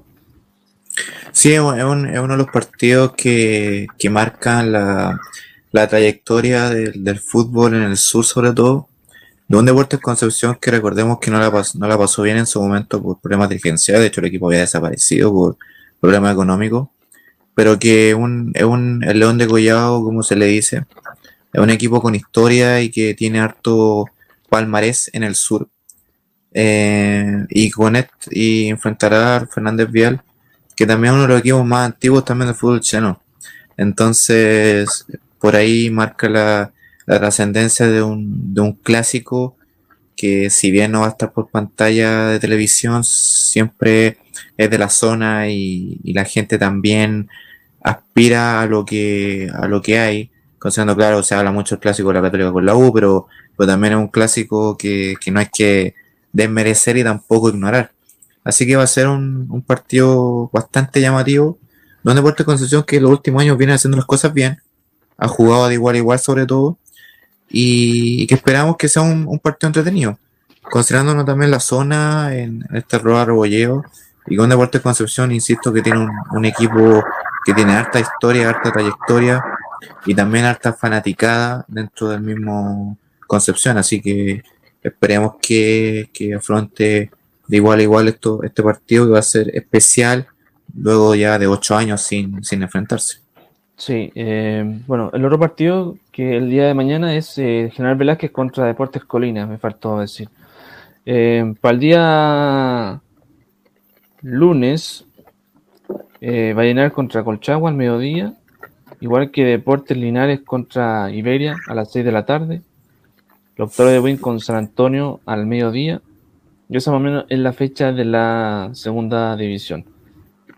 Eh, eh, Francisco, el partido que faltaba en primera vez era, a mi entender, Unión San Felipe contra San Marcos de Arica. Ah, ese era. Gracias, Chamita. Digo, gracias, Rulito. Ese también transmisión del CDF el día lunes. Gracias por la, por la, por aclararme la información. Eh, ya que estás viendo la programación, ¿podrías ver qué, cuál es la fecha de la primera división, Rulito, para la próxima semana? Donde se destaca claramente el clásico porteño. Dame un minuto para revisar eso. Sí. decir que el partido de Lautaro de Win con San Antonio también va a ser transmitido por el CDO, igual que el clásico de mañana en el Roa. Para el próximo fin de semana se enfrentará. ¿Ah? Empieza de la fecha más que fin de semana, porque ahora juegan los jueves. Ah, cierto, cierto. el, el, jueves jugarán O'Higgins contra Cobresal, Posteriormente el viernes estarán Unión Española frente a Curicó Unido, al igual que Coquimbo Unido frente a Colo Colo. Luego, el sábado, se enfrentarán Deportes de Iquique contra Audax Italiano. En el sur estará Huachipato enfrentando a Antofagasta. Aquí en Viña del Mar estarán el clásico porteño entre Everton y Santiago Wanderers. Y por último estará Universidad Católica enfrentando a su anterior adversario para el título en la época de Mario Sala, si no me equivoco, Universidad de Concepción. Y luego el domingo estará Unión La Calera frente a Palestino. Y por último, cerrando la fecha, estará Unión Universidad de Chile frente al colista Deportes La Serena. Con nuevo de Bien, gracias por la información, Rolito, de la nueva fecha. Y, todo como lo había dicho al principio, y creo que se lo dije previo a iniciar el programa. El clásico porteño el próximo fin de semana va a ser transmisión por televisión abierta. Una de las grandes, grandes clásicos del fútbol chileno y que ha sido también destacado en el mundo, que es el clásico porteño entre Everton y Santiago Wanderers, que lo decíamos por interno, muchachos, son dos equipos que han venido a Pelite y que han jugado bien en este regreso post pandemia. Así que ha un partido interesante que la próxima, semana vamos a comentar. Bueno, eso respecto al fútbol chileno, con primera vez, segunda edición, todo. Y bueno, tal como estamos ya a unos días, estamos, a ver, ¿cuándo, cae? Estamos a cuatro días.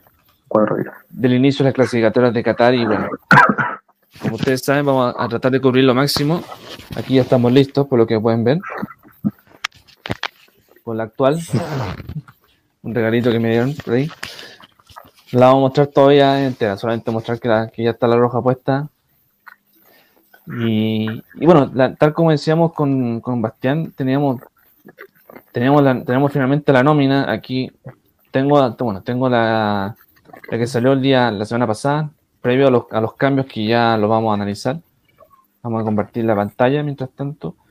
Primero preguntarles, eh, ¿qué, creen ustedes que va, se va, a ocurrir esta semana con los duelos de Uruguay este día jueves, un cuarto para las 8 de la, noche en Montevideo, en una cancha complicada? De hecho, lo decíamos con, los chiquillos en el chat, que va a ser difícil, pero que igual todos tienen la fuerza de que vamos por lo menos sacar más de un punto en el mítico centenario. Ahí está la nómina, estimados muchachos. Bueno, este jueves contra Uruguay nunca ha sido un rival fácil en primer lugar. En estas clasificatorias ningún rival, ninguna selección contraria a la de Chile es fácil. Y Uruguay en especial, eh, los últimos tiempos, desde lo que ocurrió en la Copa América del 2015, en la cual Chile se salió campeón, eh, viene ya siendo un clásico dentro del fútbol sudamericano, a mi parecer. Y estos partidos siempre son bastante buenos. Hay que entender aquí de que también hay una baja en Uruguay, Edinson Cavani, que no viene jugando desde hace meses y que después a futuro, en unos minutos más, se le va a dar una información de su futuro.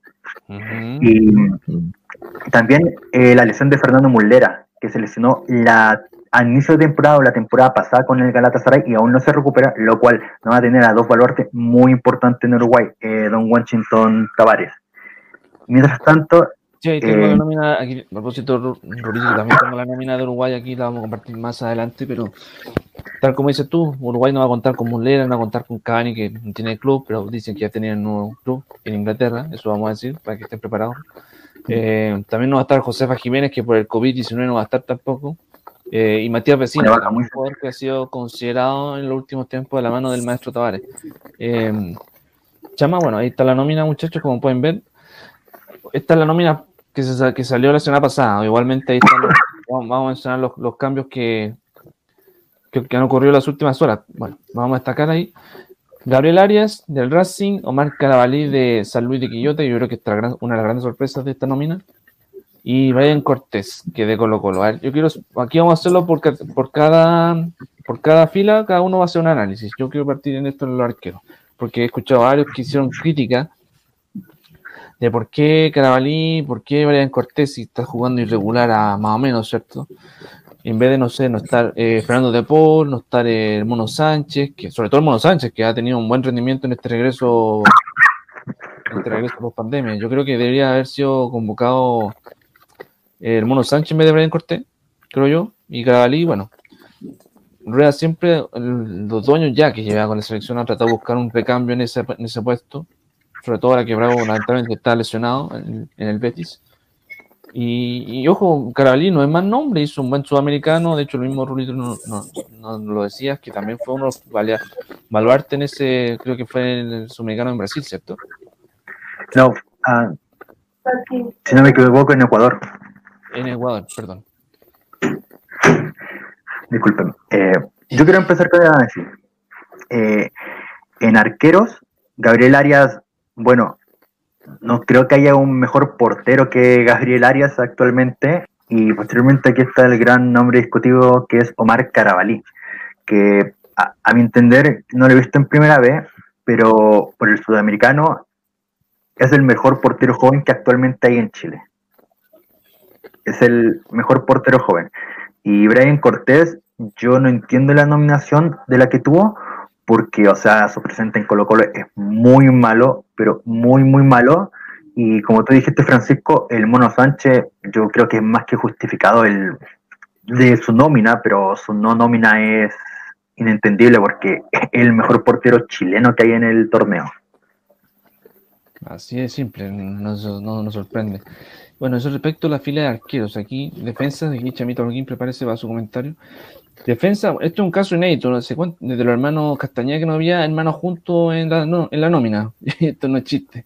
Eh, Nicolás Díaz del Mazatlán y Pablo Díaz de River Plate. Mauricio Isla del Flamengo, Gary Miller del Boloña. Lo recuperamos después de, de esa expulsión ante Messi en el, puesto en tercer lugar. Enzo Rocco, una de las grandes sorpresas del país Cara, Karagurú, equipo recién ascendido en Turquía. Eh, también está ahí Cristóbal Jorquera, para los que para, para los que no lo conocían. Guillermo Soto Palestino, por fin lo nombraron el chico que se lo merecía hace tiempo en la nómina. Y Sebastián Vega el, del Monterrey de México, que ahí ha ido jugando, ha han dado diferentes puestos en el equipo del de turco Mohamed, Chamita. Sí, em, en líneas generales a mí, igual adelantándome un poco para más adelante, los otros puestos, encontré que la nómina fue buena, me gustó la nómina de Rueda, aunque muchos digan que no por, los jugadores que llamó, por el presente de cada uno. Em, en este aspecto defensivo, creo que hoy por hoy no diría que es lo mejor que hay, pero sí es lo que es lo que se proyecta. Bueno, eh, Medel, Isla, son jugadores ya que llevan años con la selección.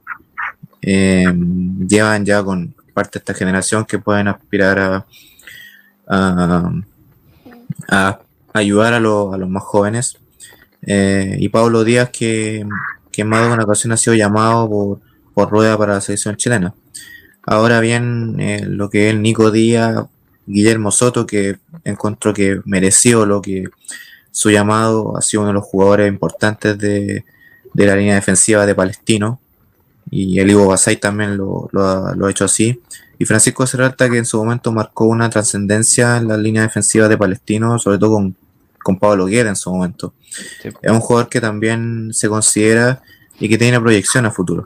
Quizá la línea defensiva, el, uno de los más débiles es Zorroco por no solo por, su irregularidad muchas veces en, los distintos equipos que ha tenido eh, y considerando también lo, a veces lo, las críticas que se le llega de, la lentitud que es como jugador, quizás de la poca resistencia que, mantiene defensa, eh, pese a que tiene un buen juego aéreo. Pero en líneas generales yo diría que la, nómina en sí es, es bastante satisfactoria hay que llevarlo a cancha, obviamente, pero no hay ningún repudio que haya acá. Ahora, si yo criticaría uno, eh, que más por algo personal, es que tanto Isla como Medel quizá ya no, de partida ya no tienen el nivel de antes la selección, no solamente por la edad, sino que también que la exigencia que se le, que se le remite es importante. Si bien Mauricio Isla ha estado jugando en Flamengo desde su llegada y que llegó con un palmaré importante por, jugar en, Europa y lo que sea. Eh, cuando jugó contra Independiente del Valle prácticamente ni apareció en la defensiva, en esa gola histórica del equipo 4 5-0. Entonces también no deja de ser en ese aspecto lo, lo que maneja Isla. Y Medel es algo más personal que tengo yo con él que considero que el temperamento que tiene es bastante eh, inmaduro en relación a lo que a lo que hay en estos partidos. Ya un jugador de más de 30 años es bastante inmaduro en, temas de, temperamento, considerando también que Rueda lo dejó como capitán en, gran parte de la Copa América. Entonces, no, no deja extrañarse ya, aunque muchos lo aplaudan, yo no lo aplaudo porque encuentro que un jugador que es demasiado eh, mala leche en cuando se trata de, de ser en cancha aunque me, me, digan lo contrario, aunque se enojen conmigo, pero la verdad yo lo veo así. Y yo encuentro que Gary Medel no lo hubiera llamado porque su temperamento no me gusta, además de que un jugador que casi me llega a caer mal, porque en verdad es harto eh, inmaduro en cancha, como dije. Y, y, en este tipo de partidos contra los uruguayos es un factor que, que tiene que controlar el temperamento porque una expulsión lo puede marcar, considerando que ya fue expulsado en la Copa América contra Argentina, ¿sabes? Entonces también fue una, una chance que le dio la Conmebol de eliminar esa tarjeta y no jugar eh, y, poder jugar bien Diego estos dos partidos iniciales. Así que tiene que tener bajo, tiene que tener control con muchas cosas. Considerando que ha enfrentado Luis Suárez, que ya han jugado varias veces, pero, pero que no deja de ser. No deja de ser, exactamente. Es verdad, se me, se olvidó mencionar a, Pancho Serralta, que está ahí sumando minutos, que está considerado en el Watford de la, de la Championship eh, interesante nombre también a considerar, ya más joven, hay que aprovecharlo. Ya los mediocampistas, bueno, aquí te lo dejo a ti, Rulo, este análisis en los volantes. Tomás Alarcón de O'Higgins, sorpresa, pero buen, buen volante en el último tiempo. Charles Arangui del Bayer Leverkusen, capitán, recordemos. Claudio Baeza del Necaxa. Eh, ¿Qué más habla ahí? César Pinares de la Católica. Lorenzo Reyes de, del Atlas, que ahí está hoy. Es unos regalones de rueda, hay que decirlo. Pedro Valdés, que lo decíamos por interno, que está con dudas, que podría ser el próximo descartado. Y Arturo Vidal del Inter de Milán.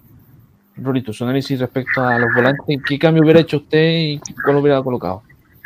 Yo en tema de los volantes ha habido mucha discusión porque aquí Chile dijo por qué no llevar a Camilo Moya, a Víctor Méndez, a Ignacio Saavedra para reemplazar a, Eric Pulgar, que recién se está recuperando el COVID-19, que ha presenciado y no se puede, no ha podido entrenarse bien. Pero aquí tenemos a Tomás Alarcón, que sin duda alguna es la figura de uno Higgins que tiene altibajos. Es el, para mí, tiene que ser el capitán de Higgins, si no lo es, porque no me he dado cuenta de eso. Charles Aranguis, actual capitán de Bayer Leverkusen, lo cual es sorprendente porque ahí hay una traba por el hecho de que Sven Bender, que era el capitán, em, dejó de serlo por decisión propia, porque él dejó de ser titular y fue como, ya, entonces elijan a otro. Y aparte que sus otros dos capitanes lo habían vendido, que Havers y Kevin Boland. Así que Charles Arangui pasó a ser inmediatamente primer capitán. Claudio Baeza, que también es capitán en Necaxa. Pero aquí hay otro tema, porque con Lorenzo Reyes, que puede ser el regalón rueda, pero eh, tenemos a Tomás Alarcón, Claudio Baeza y Lorenzo Reyes que juegan en la misma posición de pivote. Hay un problema por el hecho de que Rueda con un 4-3-3, en los interiores tienes a Pinares y a Valdés. Digo, a Pinares y a Vidal. Y es como que tres suplentes para una posición que vas a ocupar. Es probable que Lorenzo Reyes, como encuentro raro esa elección que llevó a cabo Rueda. Pinares a mí es un jugador que me gusta pasando a él, pero que mentalmente si tiene un día brillante, se nota mucho. Si tiene un día que está muy bajo, se nota demasiado porque desaparece completamente el partido para mí. Desaparece, está siendo un, jugador menos y no, no es trascendente dentro del juego, sino que como que se aparte a un lado. Aunque la selección lo ha hecho bastante bien la veces que ha participado. Diego Valdés, que aquí en la zona de volante es el nombre más discutido, ya que en la selección nunca ha dado el ancho. Diego Valdés desde Audax siempre era llamado a ser como, pucha, un buen jugador, el 10 de la selección, quizá el 14, pero se fue a México y ya se transformó de ser ese medio ofensivo a ser un mediocampista, incluso a jugar a veces en contención, y en la selección nunca ha dado el ancho, nunca ha sido trascendental, importante, y Arturo Vidal, bueno, aquí Arturo Vidal siempre se transmite, y lo, pero se transmite eh, su chilenismo, que le gusta jugar por Chile, se transforma en un jugador bastante importante dentro del planteamiento, pero mi problema con Vidal es que es muy desordenado y, antes cuando jugaba Díaz, Arangui y Baeza, Arangui ocupaba el lugar de, Vidal. Cuando Vidal se iba para adelante, Arangui para mí ocupaba ese lugar y Díaz y, y Arangui se volvían como un doble pivote para suplantar la no presencia de Vidal.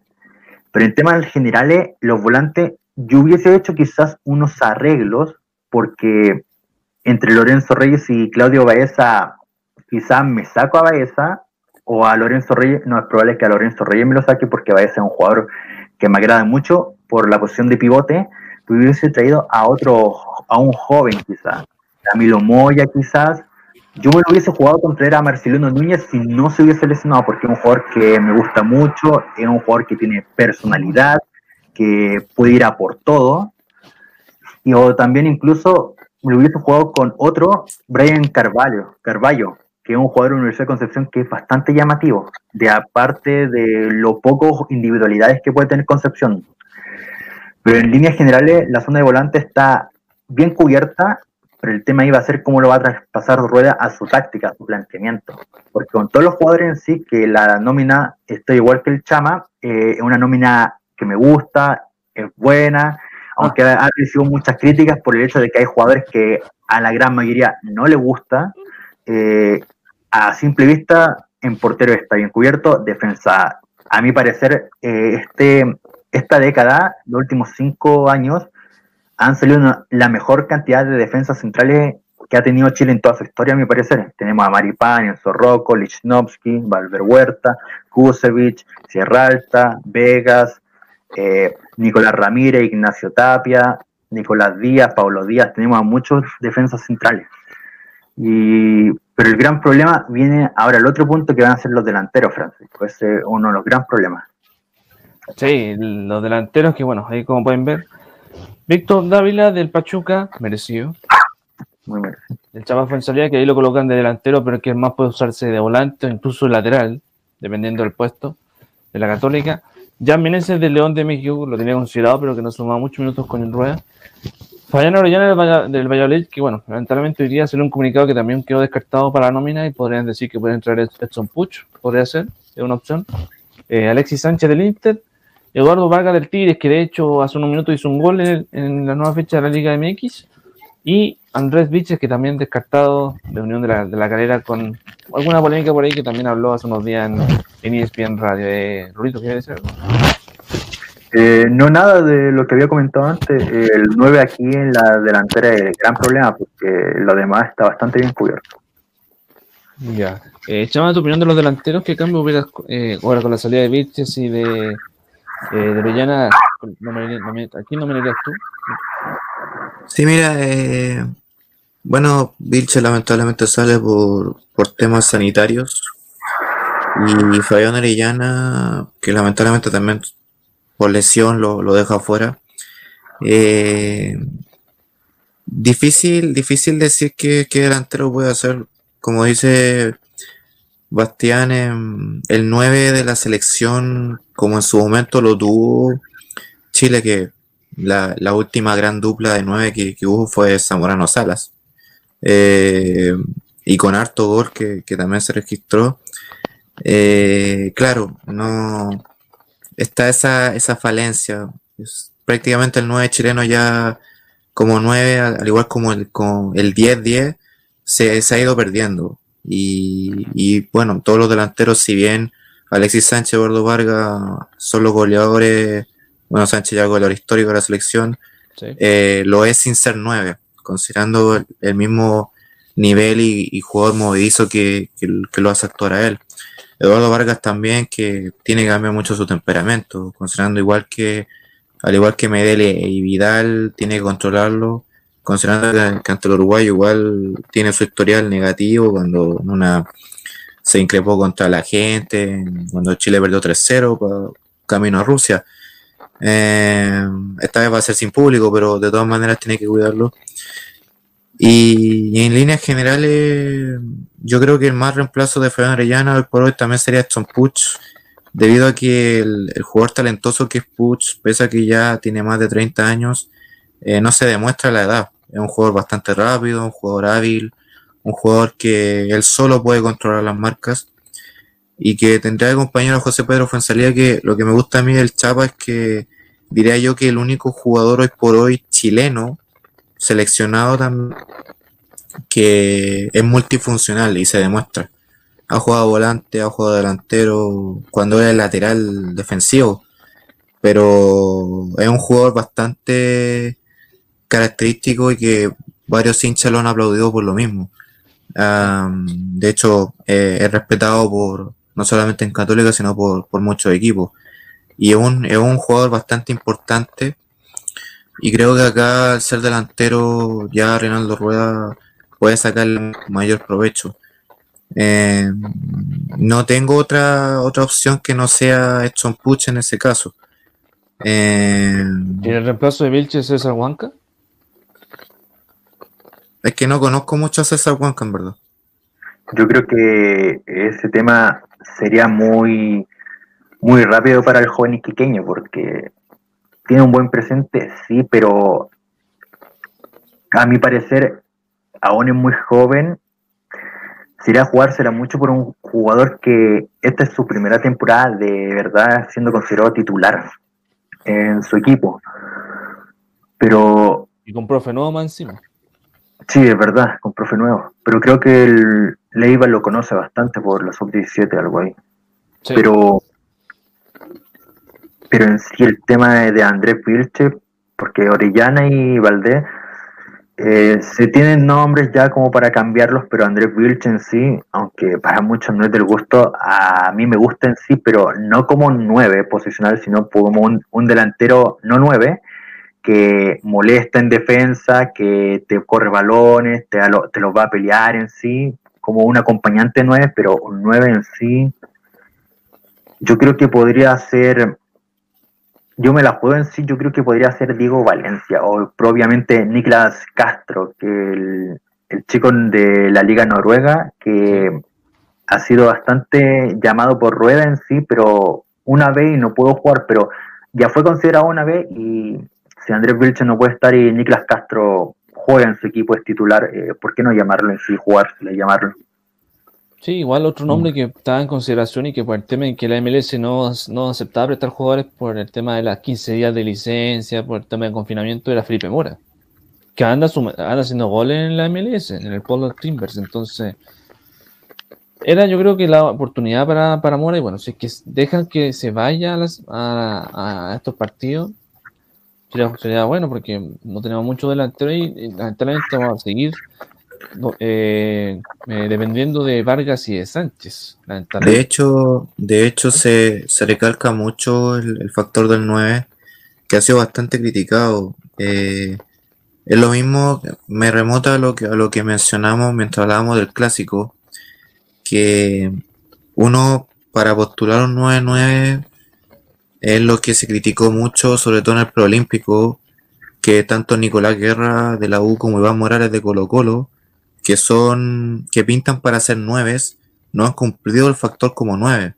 Son jugadores que tienen harta ausencia de gol, dependen mucho de los demás, a diferencia de, lo que es característico el 9.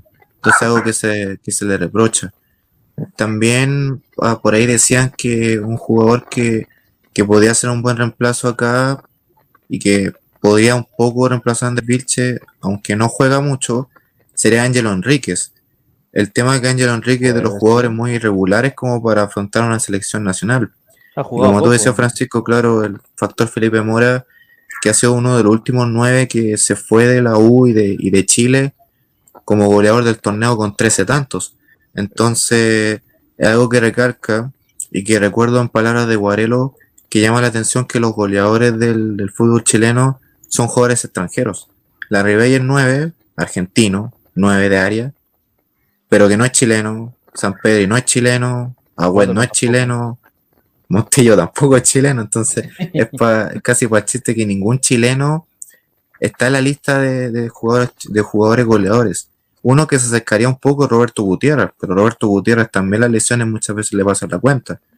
No, el 9 clásico, digamos. Y bueno, sabemos que Esteban Paredes no, en las veces que tuvo la selección no rindió.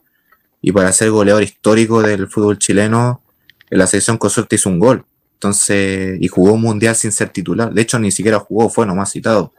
Entonces también se le criticó a, a, a Paredes que no, que la selección quedó chico, le quedó muy grande la polera. Cosa que no, no demuestra en el fútbol, no demostró en el fútbol chileno. Pinilla en su momento también perdió chance en la selección. Eh, y quedó corto con varios jugadores que perdieron sus chances. Y se ha perdido este factor del 9. Y, bueno, que como dice Francisco, no podemos depender siempre de los mismos. Así como en este caso Alexis Sánchez y Eduardo Vargas, que no son nueve, pero que hacen harto gol sobre todo Eduardo Vargas por Chile, las veces que juega por la selección hace goles. Y en arqueros que se reprocha mucho a Gabriel Arias por el control que se mandó ante Perú, pero todos los arqueros se equivocan. Y aquí siguen dependiendo de Claudio Bravo. Son jugadores que no van a estar toda la vida. Y a Claudio Bravo tampoco lo llamo porque las lesiones también le pasan la cuenta. En el Betis ha estado lesionado estas últimas fechas. Y creo que hoy por hoy es lo, es lo ideal y la nómina ideal y estaremos a ver cómo se afrontan Uruguay y Colombia, que son partidos clave, y Uruguay y Colombia que también entran en periodo de transición. Entonces, son selecciones que va, que más de alguna va a tener un jugador con recorrido, pero que van a entrar a, este periodo de transición en una clasificatoria sudamericana muy complicada y más compleja que la, pasada. Sí, bueno, y para, cerrar, muchachos, yo creo que por tiempo no vamos a alcanzar. Vamos a dejar la, la, nómina de Colombia para el próximo sábado, porque vamos a, vamos a hacer la pelea, por supuesto, del segundo partido y ya con el resultado del, Montevideo. Vamos a ver la, formación que tiene el maestro Tavares. Eh, si, la ven, se las voy a decir mientras tanto. Los arqueros son eh, Martín Silva de, de, Libertad de Paraguay, Martín Campaña, que fue el, último arquero que utilizó en el amistoso con Argentina el año pasado, del Albatín y Rodrigo Muñoz de Cerro Porteño, el, último, de hecho, el campeón actual de, en Paraguay. Los defensas, Diego, Diego Godín, que como ustedes saben ya se fue al Cagliari, Sebastián Cuate del Sporting de Lisboa, Ronaldo Araujo del Barcelona, España, Martín Cáceres de la Fiorentina, compañero de Bulgar, ¿cierto? Damián Suárez del Getafe, Matías Viña del Palmeiras y Agustín Oliveros del Nacional, del Nacional de, de Uruguay. A ver, ¿qué más tenemos en la, en la nómina, muchachos? Aquí está. Los mediocampistas, y aquí, uy, Dios mío, qué cantidad de nombres, ¿cierto? Lucas Torreira del Arsenal, que ojo, dicen que por ahí es el Atlético de Madrid. Mauro Arabarri, no, Arambarri, perdón, estúpido. Arambarri del Getafe. Este nombre para mí es uno de los más, uno de los más poderosos en medio campo uruguayo. Federico Valverde del Real Madrid, que ha estado un lujito en, en ese campo de Zidane, de los puntos altos. Rodrigo Ventacur de la Juventus. Aquí le mandamos solo a nuestro amigo Josué. lo tenía en boca este jugador. Nathan Nández del Cagliari, Georgian de Rascaeta, compañero de, Isla en el Flamengo, Nicolás de la Cruz en River Plate. Y los delanteros, bueno, ahí los pueden ver en pantalla, vamos a mostrarlos más aquí. Brian Rodríguez de Los Ángeles FC, Estados Unidos, el Darwin Núñez del Benfica, Luis Suárez del Atlético de Madrid, Jonathan Rodríguez del Cruz Azul, Maximiliano Gómez del Valencia y Cristian Estuani del Girona. Esa es la nómina que tiene el maestro para el próximo día jueves, un cuarto para las 8 de la noche, ¿cierto? Quieren, adelantar el partido porque, como ustedes saben, la contingencia manda, tenemos propaganda del apoyo y el rechazo, pero lamentablemente no se pudo. El árbitro para el partido en el centenario, muchachos, va a ser el paraguayo Ever Aquino. Y aquí también yo se me pregunta por interno, ¿y cuál es el árbitro del duelo con Ecuador? Ecuador, ojo, de Gustavo Alfaro, que también sacó prenómina. Eh, va a ser la bombonera y el árbitro va a ser uno conocido para los hinchas de boca, Don Roberto Tobar. Ese es, el arbitraje. Ahí Rito se está riendo del chiste, él sabe. Eh, bueno, eso respecto a, la, a, la, a, los partidos. Ay, claro, falta. Compartamos, si les parece, muchachos, el calendario bueno, de Qatar, con esta primera fecha. Déjenme mostrar si tengo aquí la fecha. Aquí está. Eh, mientras tanto lo comparto, muchachos, ¿qué les pareció eh, la nómina de, de, Uruguay? Uruguay nomás, ¿cierto? Sí, respecto a Uruguay, en portero, porteros viejos, con una edad ya, pero no significa que no tengan porteros jóvenes. En defensa se destaca Ronald Araujo, que a poquito con Koeman y la temporada pasada con Setien ya venía imponiéndose un poquito en la defensa ya está entre los puestos, mejor con Titi, sí, estaba entre los puestos entre Piqué y el inglés, porque ya, ya está siendo una opción muy considerable, junto a también el lateral izquierdo Viña, que es propiedad del Palmeiras, pero en este mercado de fichajes se dijo bastante de que el Milan ofertaría por él si es que salía el Axal, porque ya antes de que se fuese a Palmeiras, en defensor, defensor Sporting, ya era considerado por el Milan.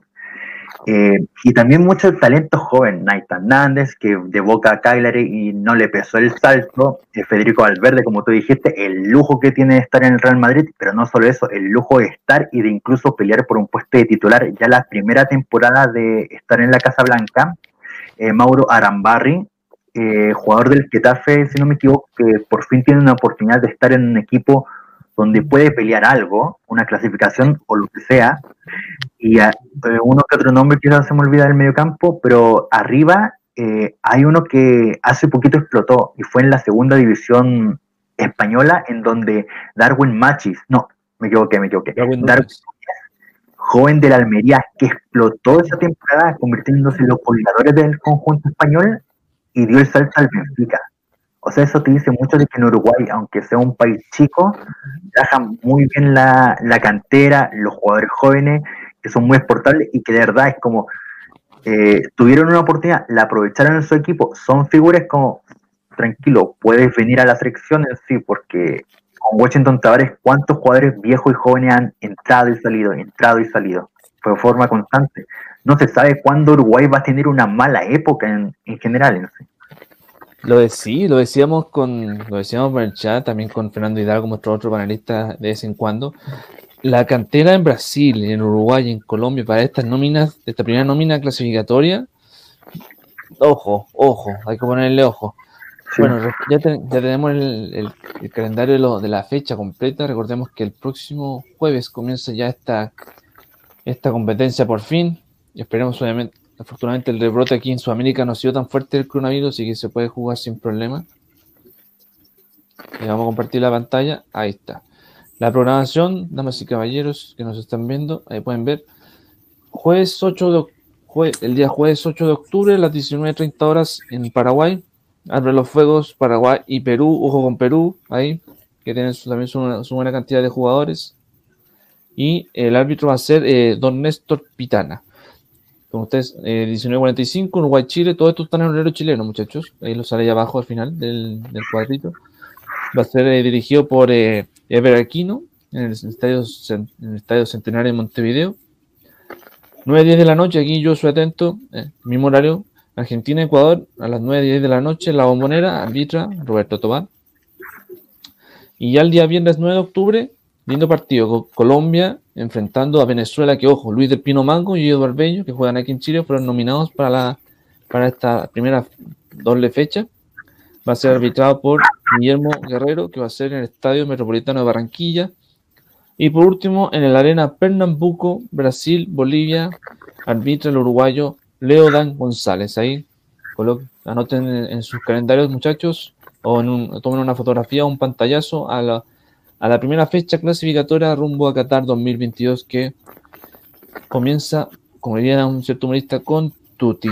Eso es respecto a las clasificatorias y bueno, esperemos que esperemos que alguna gente nos esté comentando en los comentarios, veamos si sale algún comentario. ¿eh?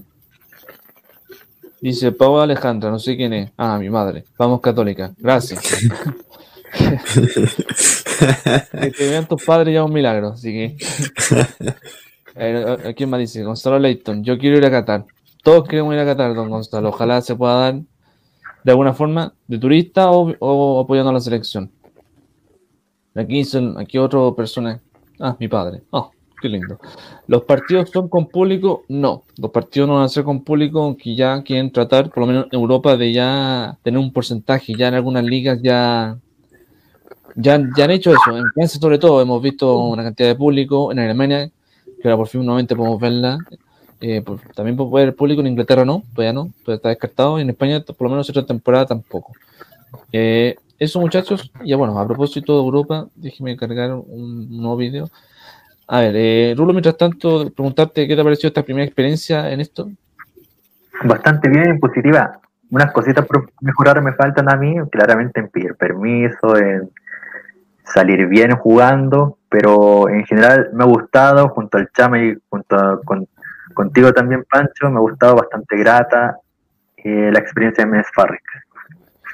Qué bueno, compadre, qué bueno que le haya gustado. Bueno, Chama, que por fin tengamos otra gente, aparte nosotros dos casados, ya un milagro. Entonces. Sí, bueno, eh, bueno, o sea, Basti, se, se agradece tu, tu aparición, ¿cierto? Este un apoyo que, que hacemos en la interna para considerando también distender un poco de, realmente la pandemia, que ha sido difícil para todos. Y claro, esto siempre da agrado hablar de fútbol con eh, tanto nacional como internacionalmente. Y esperar también que en, esta semana la selección chilena muestre y, enfrente bien los partidos en que empezar bien. Eh, obviamente es complicado, las primeras cuatro fechas son las más difíciles, por lo menos en este lado. Y, que también va a haber harto fútbol, por lo menos de cara ya a estos, dos meses que vienen. Así que un agradecimiento. ¿Oyen eso? Con música de por medio. con música de por medio, que por lo menos está nominada a censura. Eh, lo que están oyendo, muchachos, bueno, por fin, por fin, por fin tenemos sorteo de Champions League que ocurrió este día jueves en la mañana, tipo 12 de la noche. Dos, no, estúpido. Mediodía en la mañana aquí en Chile. Tenemos ya los sorteos de fase grupos, muchachos. Lindo sorteo. Por lo menos no se notaron eh, grupos de la muerte como la temporada pasada. Eh, pero igual, interesante. Vamos a compartirlo y bueno, y cada muchacho, un análisis cortito en cada grupo. Yo le voy a decir Pilsen, Pilsen, ¿ya? Bien, gracias por el apoyo. Eh, eh, grupo número A, damas y caballeros, se lo voy a decir. Bayern Múnich actual campeón enfrentando al Atlético de Madrid, el Salzburgo y el Lokomotiv de Moscú. Chamito Orlin, su comentario cortito. No, grupo A, bueno, Bayern actual campeón eh, y que tiene un buen, un buen armamento de, de, de plantel, ya ganó el quintete europeo, así que Bayern Atlético Madrid, mi favorito a pasar ese grupo. Así de simple. Grupo número B, se lo dejé a usted, Rolito, imagínense. Real Madrid, Shakhtar Donetsk, el Inter de Milán de Arturo Vidal y Alexis Sánchez y el Borussia Mönchengladbach. Un grupo bastante asequible para el Real Madrid y el Internacional, aunque el Shakhtar Donetsk puede dar la sorpresa, igual que el Mönchengladbach. Mis nominados para asistir a octavos, Real Madrid e Internacional. Eh, recuerde que esto es internacionales, no internacional. Internacionales. Porque recuerde que hay uno en Brasil y otro en Italia. ¿Ya? Eh, grupo número C, aquí con el chamo lo decimos por interno, grupo demasiado regalado, así de simple. Porto, Manchester City, Olympiacos y el Olympique de Marsella. Sí, un, bueno, en verdad, como sexto año ya Manchester City, claro, un grupo más accesible para pasar a octavos. No hay competencia, eh, sin desmerecer, pero lo dije en su momento. Acá, con todo el respeto que merecen los rivales, pero encuentro que son puros paquetes, una vez más que le toca a Guardiola Oh, eh, de enfrentar. Ampliamente yo creo que ese grupo Manchester City lo gana siendo puntero. ¿Y quién es el segundo clasificado para ti? ¿El Porto? Voy por el Porto. Ya. Interesante. Bueno, aquí el grupo, para mi gusto, este es uno de los grupos complicados, porque se enfrentan tres lindos eh, grupos, de equipos, perdón.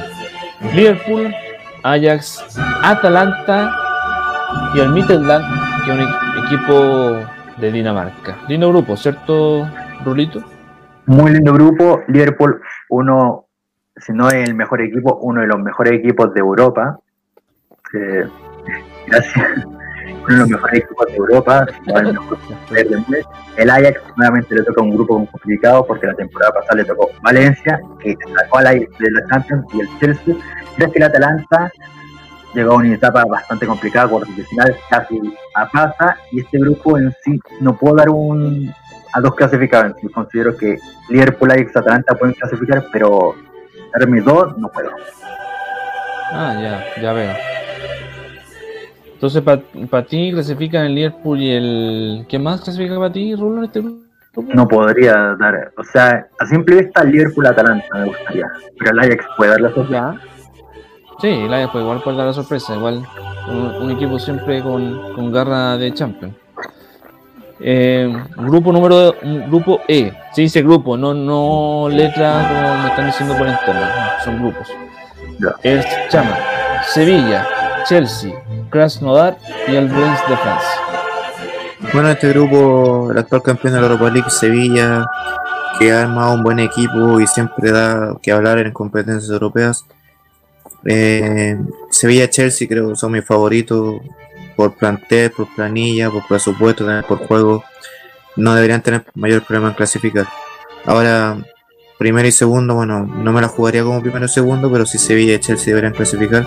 Sobre todo cuando se enfrenten y considerando que el equipo de Frankie Lampard ha mejorado bastante y se armó bastante bien. Entre ellos el refuerzo Timo Werner que, que dejó harto que hablar en el Leipzig la temporada pasada. Mira, interesante tu, tu opinión. Igual ponerle una fichita a- al Rennes, porque encima está eh, el actual puntero en la League One, así que hay que ponerle interesante rendimiento del equipo francés. Grupo F, atento Rulo. El Zenit de Rusia, y el Borussia Dortmund de Alemania, la Lazio de Italia y, los- y las Brujas de Bélgica. Lindo grupo. Muy bonito grupo en sí, con un Zenit que se conoce en Europa, Dortmund que gana altos y bajos, pero nadie nos dice de que no pueda clasificar, y una Lazio que la temporada pasada fue muy positiva. Yo pienso que la Lazio y el Dortmund pueden clasificar, pero el Zenit también se podría meter. Lo fijo con el club italiano y el, ale- y el alemán. Usted va por, usted va por la inmóvil, inmovileta, ¿cierto? ya que está de moda decirlo de esa forma. Grupo G, y vaya que grupo esperado para algunos, por los dos equipos que aquí queda de sobra, chama, que ya están, que son, son los más favoritos. Juventus de Italia, Barcelona de España, el Dinamo Kiev y el Ferenbar, Ferenbaros.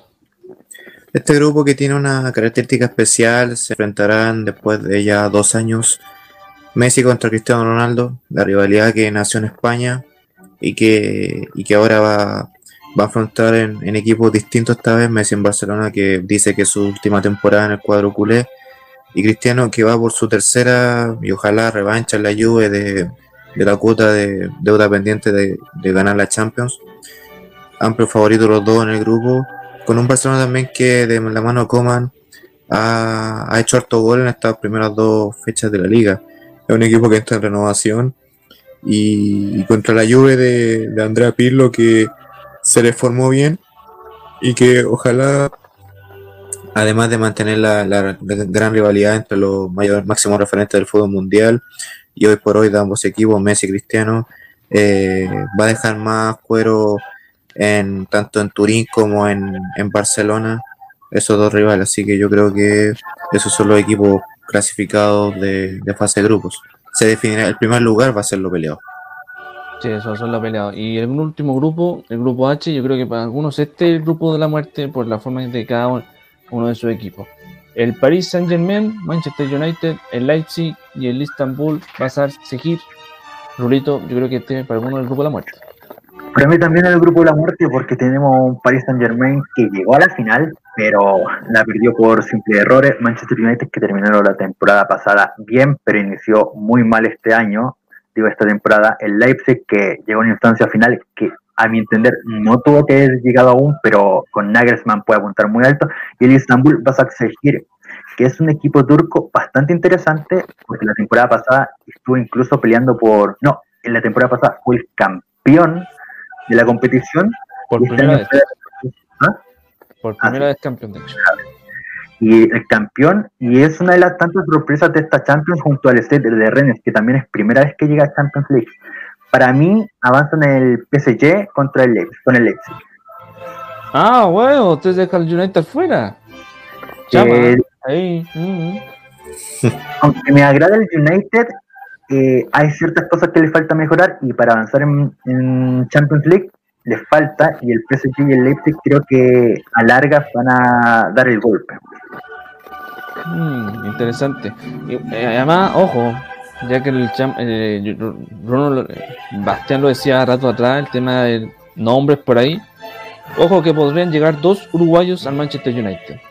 Palestri, que se lo quitaría al Olympique de León, y Edison Cavani. Ya dicen que ya tendría hasta un acuerdo de palabra. Confirmado. Con, ¿Mm? Francisco, pero casi confirmado bajo varias fuentes y que incluso, si todo resulta bien, hoy día mismo, en la tarde inglesa o el lunes, puede ser confirmado y presentado por el Manchester United, siendo que el lunes termina el mercado de fichajes. Más encima, el lunes termina el mercado de fichajes en Europa. Lujo que se puede dar los diablos rojos. Y buenos refuerzos para Solskjaer, que necesita más goles. Bueno, eso respecto a, la Champions, recordemos que, la, que lo colocamos también en nuestras cuentas de redes sociales en Instagram, que la fase de grupo empieza la semana del 20-21 de octubre. Ahí va a empezar esta nueva edición de la Champions League 2020-2021. Pero no solamente hubo Champions League este, este fin de semana de sorteo, también hubo Uf, una Europa League que, en el último tiempo ahí, ahí ha ido aumentando su, su crecimiento de, de buenos equipos que han peleado hasta el final. Bueno, lamentablemente, para los hinchas del. Para los hinchas del. ¿Cómo decirlo? Para no. Bueno, algunos hinchas del Inter que querían el milagro de ganar una primera título después de una década. Y un Sevilla que es como, es como el independiente de, de Bellanea. El que va, gana, así de simple. Haciendo la analogía de los. de los. pero bueno. Sudamérica. La, la, la acabo de decir, pero bueno. Vamos a los grupos de. Ahí escuchen. La famosa canción de Europa League. Están los grupos de. Los grupos de. Que sortearon ayer, de hecho, el día, el día viernes. Ahí mientras se los cuento, bueno, aquí, aquí hay un equipo interesado en uno de nosotros, que es el grupo H, el grupo del Milan, ¿cierto, Rulo? Enfrentando al Celtic, el, Sport, el Sparta Praga y al Lille de Francia. Buen grupo le tocó al equipo de Slatan, que encima ya está de cumpleaños. Exactamente, pero como dije por interno, ningún, ningún equipo es fácil. Celtic, se sabe su prestigio, Sparta de Praga, dio que hablar últimamente en Europa, y el Lille un buen plantel, así que el Milan va a tener que sudar no solo sudor, sangre para clasificar en Europa League por su último partido contra el Privades. Se sufrió bastante. Sí, así de simple lo dice el señor, el señor Bastián. vamos a hacer vamos a los grupos porque además tenemos chilenos en el grupo C. Eh, grupo A, eh, Roma, John Boys, CFR Club y el, CSK de Sofía, que es un equipo de, no me acuerdo el nombre, es de Hungría, sí. No, Bulgaria, Sí, gracias, Bastián. Grupo B, el Arsenal de Atete enfrentando al Rapid Viena, el Mold y el Dunglat. El grupo C, este no interesa. El Bayer Leverkusen de nuestro príncipe Charles Arangui se enfrentará a Slavia Praga, al Japol el Belcheva y al Nice de Francia. Lindo grupo, chamo. Sí, un Charles Arangui puede que sea su revancha en esta Europa League. La temporada pasada que dejó un, un buen afronte. En la Bundesliga igualó 1 a 1 en la jornada de sábado. Y, esta vez como capitán. Así que es favorito para que Leverkusen gane ese grupo. Yo diría que sin mayores dificultades para clasificar a, a 16 avos de final. Sí, recordemos que son aquí más, más equipos. Grupo número D, el Benfica de Jorge Jesús enfrentará al, Stan, al Stanton Leia de Bélgica, al Rangers de, Escocia y al Lens Poznan de Polonia.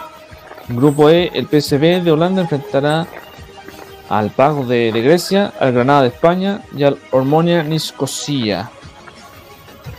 Grupo F, Napoli, Real Sociedad, el AS de Holanda y el Rijeka de Croacia.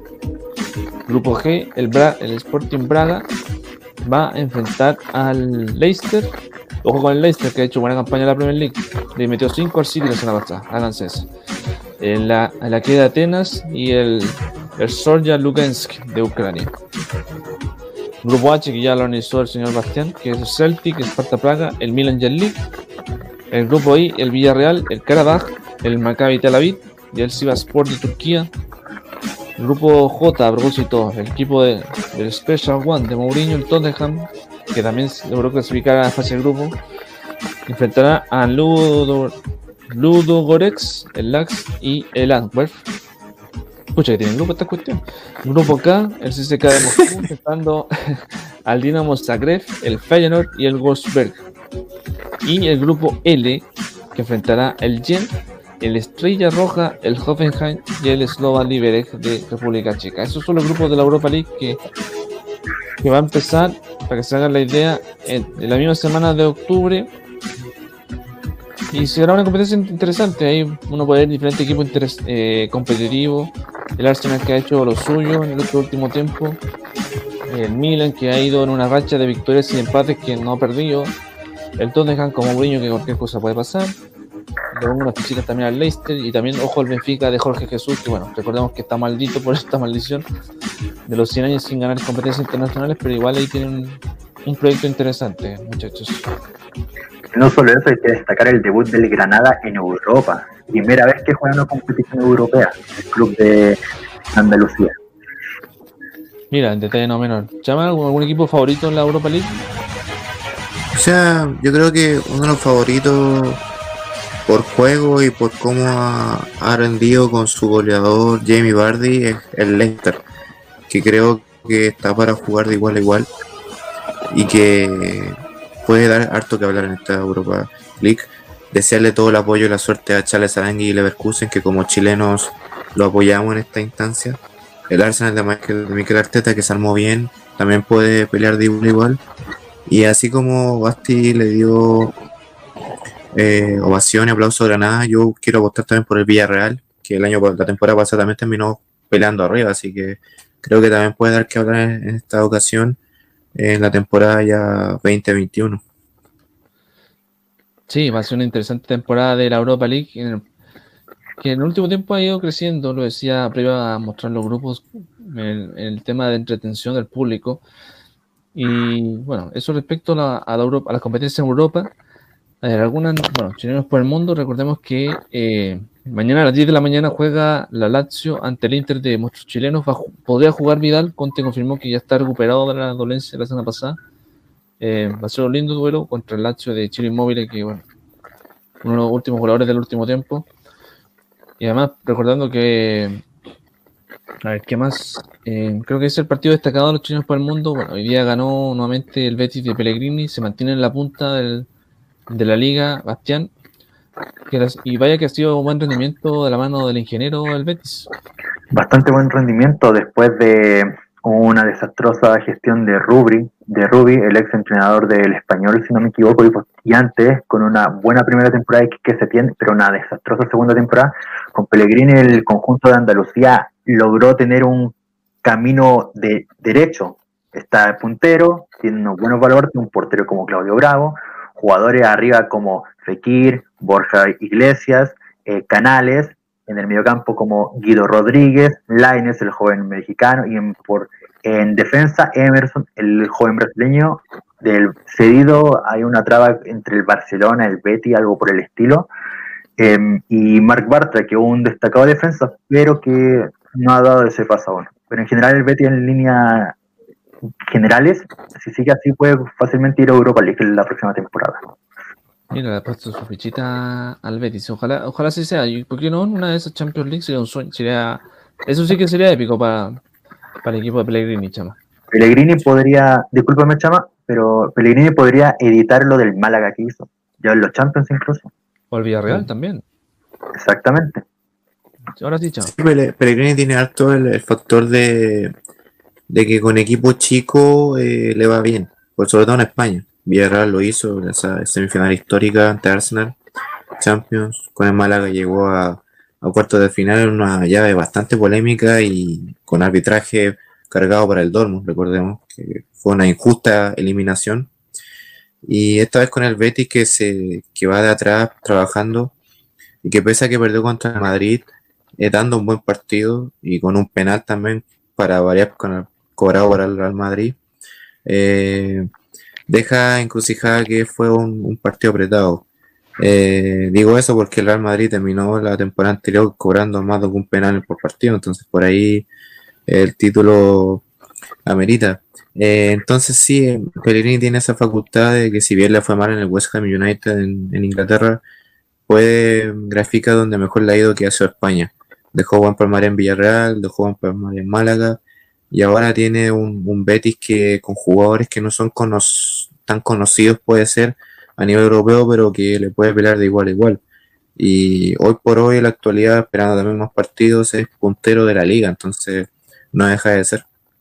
Sí, además hay que aprovechar que el Barcelona, que como decía Bastián anteriormente, ha ido a la mano de Cuman, ha hecho muchos goles, siete goles de hecho, ningún gol en contra partió bien el equipo del holandés, que bueno, algunos lo mataban por sacar tantos jugadores, bueno, ahí está tomando a poco su, su minuto. Eh, otro chulo para el mundo, Aranguis también hoy día jugó, no, entró el partido, fue amonestado. El empate 1-1 ante el Stuttgart eh, en la Bundesliga, en la fecha ya número 3. Recordemos que ya se puede ver por la aplicación eh, OneFootball todos los partidos de la Bundesliga. Esto no es una, una información de canje ni nada por el estilo, no. Es para que la gente que no, no tenga claro que otro canal donde transmite los partidos, y solamente es uno el domingo, esta es una opción y más encima gratis para poder ver los partidos de la Bundesliga que, que en último tiempo, claro, el Bayern ha sido campeón, pero siempre tiene alguno que otro equipo que destaca, Rulo. Exactamente, la temporada pasada estuvo el RB Leipzig nuevamente, el Borussia Dortmund, el Borussia Mönchengladbach, presente ahí, el Hoffenheim también. Hay muchos equipos destacados, como también hay que mencionar a la Unión Berlín, que hace poquito contrató a Lorios Carius, el ex portero del Liverpool. Mm, el Pablo García europeo, ya. Eh, no vamos a hacer comparación hoy día. Eh, bueno, para cerrar, muchachos, ya estamos dentro del hora, sí. Eh, lamentablemente, en la mañana Garín perdió. Lamentablemente, Garín perdió en el Roland Garros eh, Bastián, tenías algo sabías de respecto al partido, que fue demasiado temprano.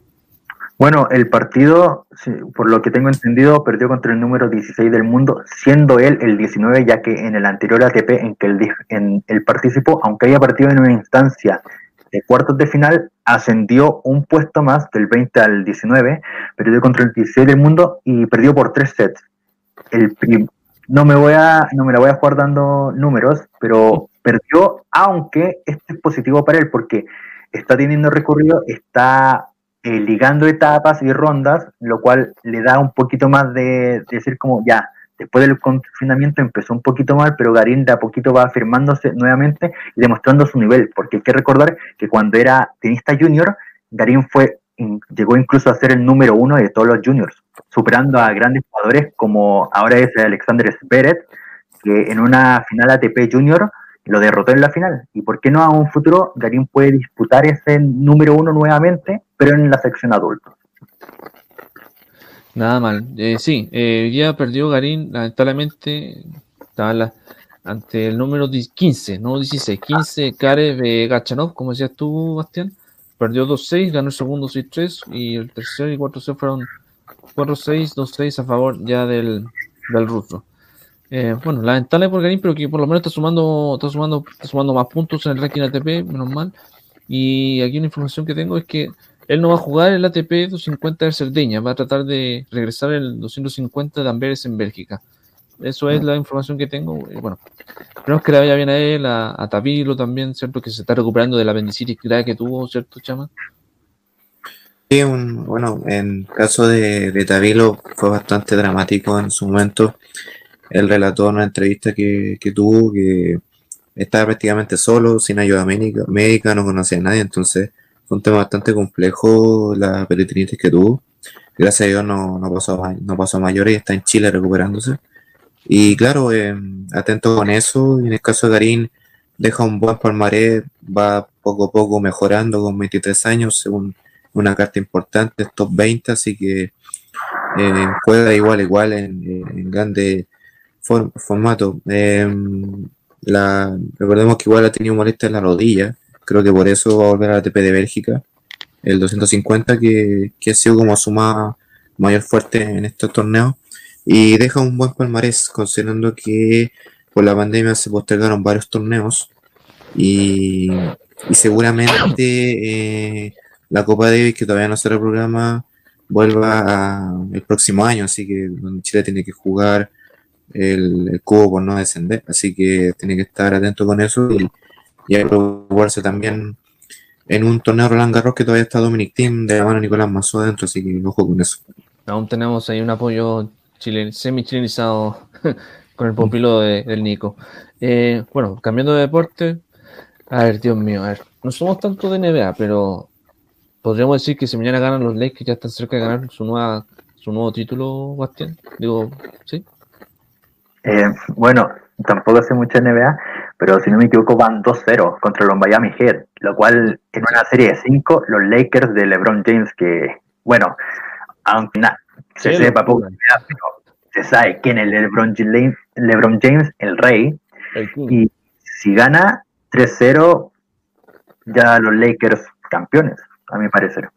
Sí, recordemos que la primera llave que se jugó el día de miércoles ganaron 116-98 a, los, a los hits y ayer, bien, y el día viernes ganaron ya en un duelo más apretado 124-114. Mañana es el tercer juego a las 20-30 horas, que transmite, todos los partidos los transmite ESPN. Lindo, lindo partido y que uno espera, y más encima por el año que lamentablemente falleció Kobe, Kobe Bryant, por, por dedicar este título a, a, a una de las grandes leyendas chama de- del básquetbol y del deporte mundial. Sí, la verdad, el, la- el fallecimiento lamentable en accidente aéreo de Kobe Bryant, uno de los jugadores que le peleó igual a igual en su momento a Michael Jordan y Sí. que se ganó el palmarés de uno de los mejores jugadores de la NBA en su momento. Ahora con LeBron James a la cabeza, los Lakers, que si no me equivoco irían por el título número 20 en su palmarés. Y creo que LeBron James sería ya el cuarto título que gana lo personal con los Lakers. Así que mm, sería un, un- título más y un premio a una temporada bastante que tuvo parada por, por la pandemia también, que se tuvieron que adaptar. Y este título recordando a, a uno de los mejores jugadores que ha tenido no solamente la NBA, sino que también los Lakers y gran amigo en su momento de, de LeBron James como lo fue Kobe Bryant. Que también fue un jugador muy humano como persona, cosa que, que no muchos tienen. Entonces, en ese aspecto también se, se, se le cuenta eso y se, y se le agradece mucho en su momento. Así que esperemos que los Lakers definan esta serie ya por ESPN este domingo y, y su este título y premio de, de LeBron James y su y su pandilla. Ojo, ojo con Anthony Davis, que también ha hecho buenos partidos y para qué hablar del primero que hizo más de más de 20 puntos. De hecho, allí el día de viernes hizo 42 puntos. Hasta eso. Ese es el apoyo de, de la NBA en este programa. Hay que decirlo, no somos muchos, pero tratamos de ver lo más máximo posible. Lamentablemente, algunos son muy de noche y estamos en otras, estamos en otras cosas. Así que recuerden, 20-30 mañana el tercer juego de la gran final de la NBA. Los Lakers van ya en el global 2-0 y si la memoria no me falla, la última vez que fueron campeones fue en el año 2010, si la memoria no me falla. Y eso, Sí, cuando le ganaron el global 4-3 a, los- a su clásico rival, los Bolton Celtics. años. Una década, una década bastante. Una década. Bueno, eso respecto a la, a la NBA, muchachos. Ya estamos, estamos, terminando el programa. Agradecer a la gente que nos está siguiendo. Eh, lo que sí, lo que sí importa, bueno, lo ves, bueno, esto es la otra semana. La próxima semana el gran premio, nuevo premio de la Fórmula 1, el Gran Premio de Eiffel, pero lo vamos a decir el próximo sábado, así de simple. si no, no me voy a quedar como, un pavo aquí. Así que bueno, sus palabras al cierre, agradecer a la gente que nos comentó, aunque sea familia, da lo mismo, se agradece. Eh, espera, creo que, creo que aquí tenemos otra información. Mira, mi, mi padre dice, los juegos de la NBA son el mejor de 7 juegos, por lo que necesitan al menos 4. Exacto, pero ya, ya en el global 2-0. Si ganan los próximos dos juegos, los Lakers volverán a ser campeón después de 10 años. Así de simple. Bueno, a eso respecto, agradecer los comentarios, muchachos. Ojalá participe más, más gente, ahora que estamos en más plataformas en vivo. Eh, bueno, palabra al cierre. Eh, Bastián, en tu debut, ¿qué te pareció finalmente esta primera vez? ¿Te mm, gustó convencerte?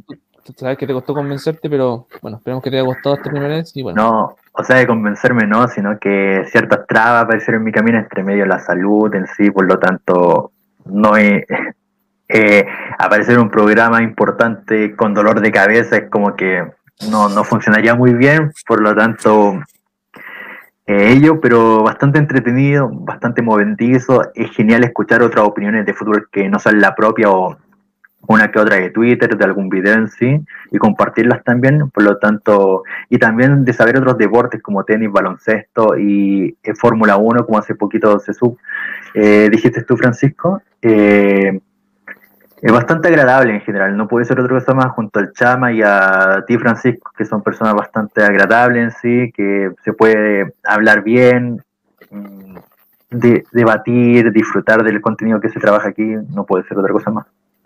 Ah, y al público también, antes que se Ah, sí, sí. Lo, importante es que este programa, los casi ya cuatro o tres meses que ya llevamos aquí entre los, muchachos, que hemos ido creciendo, de ciertas formas, ¿te acuerdas, Chama? Empezamos en Teams, nosotros, nosotros, nosotros con el Mati, con el, con el Joen, después se nos sumó un amigo argentino, el Josue, después se nos sumó Finita Hidalgo, eh, ¿quién más? Eh, Payalev, que también lo sacamos también de regreso. Eh, hemos tenido igual invitados a Néstor Correa, Toño Prieto, Chasca Pérez, amigos de la casa que nos, que nos enseñado y que nos han conocido en estos, en estos años de, entrenamiento radial. Eh, y bueno, Bastián, para mí personalmente, que bueno es por fin tenerte a ti, porque igual he visto tu, tu análisis en redes sociales y igual se nota que sabes el tema. Y, y, ya se notó que estabas preparado, a pesar de los lapsos que uno tenía se nota que estás bien y qué bueno que te haya gustado, compadre. Y bueno, cuando tengas tiempo, tú sabes, cada sábado de la noche vienes a comentar con el chama. Si que alguno más está disponible también, tú sabes que está bienvenido. Muchas gracias, Francisco. Sí, eso, eso, Bastián. Bueno, Chama, agradecerte nuevamente la asistencia perfecta de cada semana.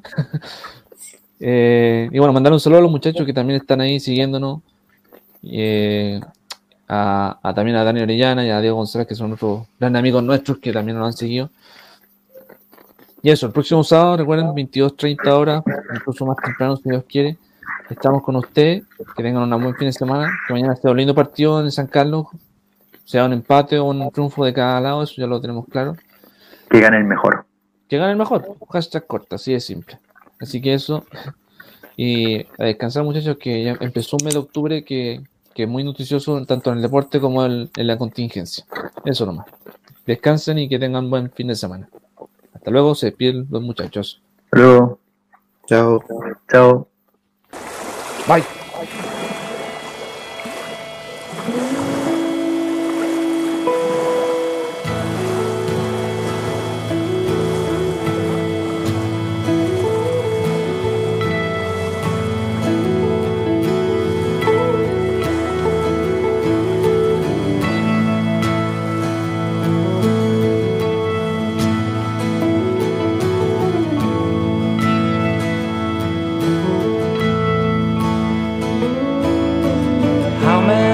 special people change? How many lives are living strange? Where were you while we were getting high? Slowly walking down the hall, faster than a cannonball. Where were you while we were getting high? Someday you will find me caught beneath the landslide in a champagne supernova in the sky. Someday you will find me caught beneath the landslide in a champagne supernova, a champagne supernova